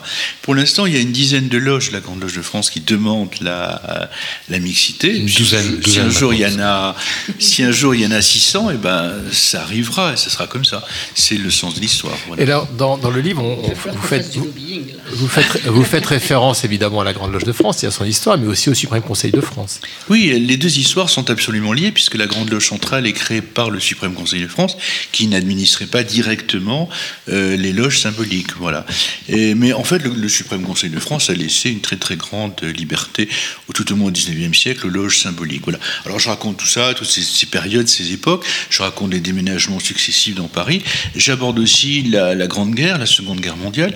On a l'an dernier, enfin cette année, pardon, fêté le, célébré les six compagnons de la Grande Loge de France dont qui ont Hubert été, Germain, euh, euh, qui ont été compagnons de la libération. C'est quand même un chiffre assez, assez considérable. Nous avons donné euh, de grands résistants, y compris le grand maître du Ménil de Gramont, qui a obtenu de De Gaulle, pour l'ensemble d'ailleurs des obédiences, euh, cette, le retour, voilà, la- la- la- le rétablissement juridique, L'abolition de la loi de obédiences, 40. et la restitution de leurs biens, etc. Donc on a joué effectivement un rôle important. Je, je parle également des loges coloniales. C'est une chose que l'on, un sujet qui est rarement abordé, pour ne pas dire jamais. Euh, c'est vrai que les francs-maçons ont créé des loges sur l'ensemble du monde. Il y avait des loges euh, à l'image de l'empire colonial français. Euh, les francs-maçons ont été colonialistes, mais ils ont été aussi parmi les premiers euh, décolonisateurs, puisque dès les années 30, la Grande Loge de France a très sérieusement adopté, adapté, enfin, a discuté très sérieusement du, statut du colonisé et a, a très rapidement dénoncé une certaine colonisation en expliquant que la colonisation devait d'abord servir aux colonisés et que si on ne servait pas les colonisés, ben on avait raté. Et à ce moment-là, il valait mieux partir. Voilà. Et ça, on trouve ça dans les dès les années 30, dans la Grande Loge de France. Voilà. Et il y a un domaine assez amusant puisqu'on taxe toujours la grande chose de France de, réactionnaire, ce qui est totalement faux, eh bien, dans les années 30, en Indochine, les, frères du Grand Orient demandent, et les frères de la Grande Loge demandent si on peut initier les Indochinois. La réponse du Grand Orient est catégorique, non, vous ne le pouvez pas, ils ne sont pas initiables, ils ne seront jamais. Et la Grande Loge répond, eh ben, vous faites ce que vous voulez, puisque les loges sont souveraines. Voilà. Et c'est quand même très, très intéressant, on retrouve ça effectivement dans les convents. De même d'ailleurs, on a joué un rôle après la guerre dans la décolonisation. Je rappelle qu'un certain nombre de, de chefs des décolonisations étaient- avaient été reçus l'initiation maçonnique en loge, et effectivement, ils avaient appris aussi à raisonner, enfin, bref, ils nous ont pris effectivement notre propre jet, et j'ai tout à fait d'ailleurs le, le sens de l'histoire. Voilà. D'ailleurs, on a reconstitué des loges, euh, des anciennes loges coloniales, notamment une loge comme Memphis, par exemple, rappelle la, la, flori- la, maçonnerie florissante en Égypte. Vous qu'on a semé des loges avec le canal Suez, on construisait le canal et à chaque fois on créait des loges. Il y a eu une maçonnerie extraordinaire en, en, en Égypte, une maçonnerie très importante. Voilà. C'est resté effectivement en Afrique, c'est resté dans, dans les Antilles, bien sûr, quand ils sont devenus départements, de, de colonies à départements. Et, et alors, vous évoquez aussi la rue Puteaux, donc le siège de la, actuel Voilà, de la de Grande la de France. On n'a pas le droit de dire le numéro, hein, c'est secret. Bon, évidemment, c'est facile Oui. à trouver, mais c'est. Alors, contrairement à la maçonnerie américaine, on n'affiche pas notre. Absolument, euh, voilà. et c'est tout à fait louable. Ça dépend, des fois sur les réseaux sociaux, on en voit pas mal. hein. Oui, enfin, ça ne nous empêche pas d'être tagués régulièrement. Bien sûr, et dans le meilleur des cas. Absolument. Et, et- et alors les, les profanes Donc la sont 636. les, les profanes sont, qui, qui, qui viennent dans ce, dans, ce, dans ce lieu lors de cérémonies ouvertes euh, ou pour les journées du patrimoine sont surpris parce que dans le grand temple, ils ont l'impression d'être dans une église. Et là, c'est une, ancienne Alors, église. une ancienne et- église, et, et on a même gardé les, puisque c'était un, un couvent de franciscains, on a même gardé les, gardé les, les, euh, les, euh, les vitraux qui avaient été faits pour les franciscains, qui sont ornés de la, de la, la corde de Saint François, qui ressemble évidemment étrangement, Ah, la corde à nœud. euh, voilà, Ah, bah, voilà. absolument à la corde à nœud des, des, des temples écossais. C'est pour ça qu'on les a laissés. De toute façon, on ne pouvait pas les enlever puisqu'ils sont classés, enfin ils sont inscrits sont à classés l'inventaire au supplémentaire des historique. monuments historiques. Voilà, Alors je crois que les, toutes les loges euh, de la Grande Loge de France vont recevoir un exemplaire de ce livre. Voilà. Hein, deux siècles en, en- en Grande Loge de France. Et puis évidemment, bah, nous on va l'acheter parce qu'il faut acheter les livres, bien sûr. C'est bien de les lire, mais surtout n'oubliez pas de les acheter. Est-ce qu'il y aura un service de presse vers la Grande Loge féminine de France Oui. Euh, je pense que ça a été envoyé, il me semble, en fait. L'éditeur a dû l'envoyer. Alors, Pour essayer de numérer livre, on voit euh, logiquement, ça doit être fait. Voilà. L'ouvrage tue d'ailleurs un autre livre sur les grands maîtres. euh, voilà, on a. Oui, et vous parlé. étiez venu nous parler de ce livre, je crois. Alors, l'année je parle aussi de la franc-maçonnerie, ça, vous la connaissez mieux que moi, l'histoire de la franc-maçonnerie. Bien sûr, d'adoption, instaurée par Gustave Mesureur, libérée par euh, Michel Duménil de Gramont après la guerre, où on dit quand même aux sœurs, voilà, on, on vous aime bien, mais il est temps quand même de prendre votre indépendance. Et, et Duménil fait un discours intéressant, parce qu'il dit quand même, nous sommes la résistance, les femmes ont joué un rôle considérable dans la résistance, et si on vous gardait chez nous sous le boisseau, on serait complètement euh, quand contre même- l'histoire, c'était je quand même dire. un joli numéro de langue de bois. Oui, oui, oui. Et, et surtout, voilà.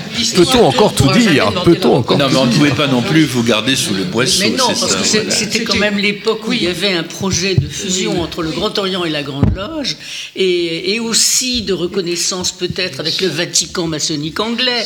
Et Oui, plutôt, plutôt ça, parce que Voilà, on était quand entre même Duménil et le Géo, hein, c'était pas quand même les on grands, très oui. dans ce contexte-là. D'ailleurs, moi, j'ai tout le, enfin, j'ai le discours quelque part. Nous l'avons dans les archives de la Grande Loge féminine, le discours de Duménil de Gramont, et nous avons aussi les témoignages des sœurs qui étaient montées au créneau pour euh, défendre euh, leur beefsteak. Et ce qui est assez euh, marrant, c'est que les époux de ces sœurs-là étaient des conseillers fédéraux de la Bien Grande sûr. Loge. Voilà. Donc c'était très intéressant. Ils étaient de part et d'autre de la table. Et attention. hein. Voilà. Il faut quand même pas oublier, ça c'est très, enfin je ne sais pas au Grand Orient, je ne suis pas assez savant, mais le nombre de frères de la Grande Loge de France qui sont mariés à des sœurs de la Grande Loge féminine quand même. Voilà, c'est un secret ça, il faut euh, Je, bien sais garder. pas, je n'ai pas les pourcentages, mais enfin c'est quand même assez fréquent et on peut pas dire quand même qu'on soit dans une méconnaissance réciproque. Alors, je Voilà, pense qu'il y a peut-être un, su- un euh, sujet, un sujet euh, de livre prochain entre les frères de la Grande Loge et puis euh, les sœurs de la Grande Loge féminine de France. Oui, on peut appeler ça Je t'aime, moi non plus, peut-être, Non, non, non, oui. non, c'était pas sur ce thème-là, c'était surtout le thème justement de la, cette création de Grande Loge féminine. Il y a déjà des livres qui existent, hein, fort heureusement. Oui, oui, il y a un très joli avec livre un côté a- polémique, comme euh, ça, ça, ça a un peu émergé, mais on est à la fin de l'émission, donc on va pas trop débattre sur ce sujet. Allez, juste un mot à, et- peut-être juste avant Ah, de laisser la parole, effectivement, ce, que pour dire à nos auditeurs, et c'est vrai que je ne sais pas si les sœurs le savent, mais si les frères le savent, euh, il y a quand même ces deux maçonneries, d'une maçonnerie de femmes qui voulaient travailler avec des hommes, qui a été réglée par le droit humain par Maria de Rêve, et puis ce problème des femmes qui voulaient travailler entre femmes, voilà. Donc il y a quand même deux formes de sensibilité qui, qui ont effectivement donné ces deux obédiences. Voilà. Et ce qu'on peut remarquer aussi, c'est que ces femmes qui voulaient travailler entre femmes étaient euh, beaucoup plus féministes que les femmes récupérées par Georges Martin et Maria de Rennes. Rappelons-nous que Georges Martin voulait créer des mères de famille républicaines et c'était le, c'était le, le seul objectif qu'il avait. Absolument. On demandait d'ailleurs aux femmes à l'époque, on demandait aux femmes de faire des bons républicains, comme on demandait jadis de faire des bons chrétiens. Oui, oui. Mais le rôle de reproductrice était évidemment le rôle Bon, on principal qu'on demandait ça aux une femmes. autre fois, parce que là, il y a trop Non, mais- Oui, non, Laure- je- Caille, vous vouliez, je voulais euh, juste simplement dire deux choses. La première, c'est que cette chronique était absolument jubilatoire et passionnante sur euh, l'antiféminisme, était pour vous, hein. machisme. Ben, moi, je l'ai entendu de façon beaucoup moins drôle, Je sais. au plus haut niveau, par des anciens grands maîtres que je ne citerai pas, et notamment sur la théorie que la femme n'a pas besoin d'être initiée, puisqu'elle donne la vie.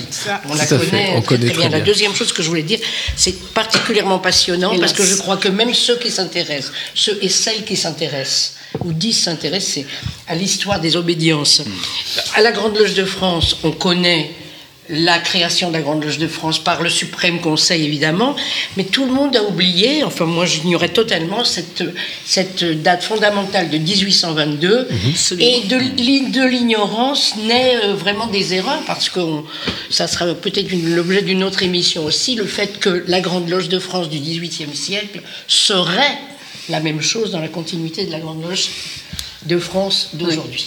Comme quoi, il est absolument essentiel. Alors juste un petit mot pour Catherine euh, qui va conclure cette émission, hein, Je ne sais pas Catherine si euh, conclure, mais c'est surtout de dire comme quoi il est absolument essentiel qu'on ait une culture obédientielle, mais aussi une culture de la franc-maçonnerie, parce que si nous-mêmes nous ne connaissons pas d'où nous venons, ça va être compliqué. Merci, merci à tous. Euh, bon, je remercie Moi, je évidemment voudrais quand même dire Jean-Pierre. Attends, euh, Marie-Françoise Non, là. mais euh, quand même, il y a que des émissions comme Radio Delta qui permettent ça. Bah oui, évidemment, c'est pour ça qu'on est là. Et on aime ça en plus. Merci Jean-Pierre, merci, Merci. Fabrice, merci Marie-Françoise, merci Gilles à la technique, nos trois chroniqueurs, Merci Alex Josselin Igor, euh, qui sont soudés dans leur chronique. tous. Merci euh, Laure et merci euh, Catherine, merci euh, grande, la grande maîtresse de la Grande Loge de France d'être venue à Radio Delta. Et puis merci à Kirill pour euh, cette vidéo. Merci Kirill. Et on attend avec impatience la vidéo. À bientôt à tous. Oui. Bonne nuit à tous.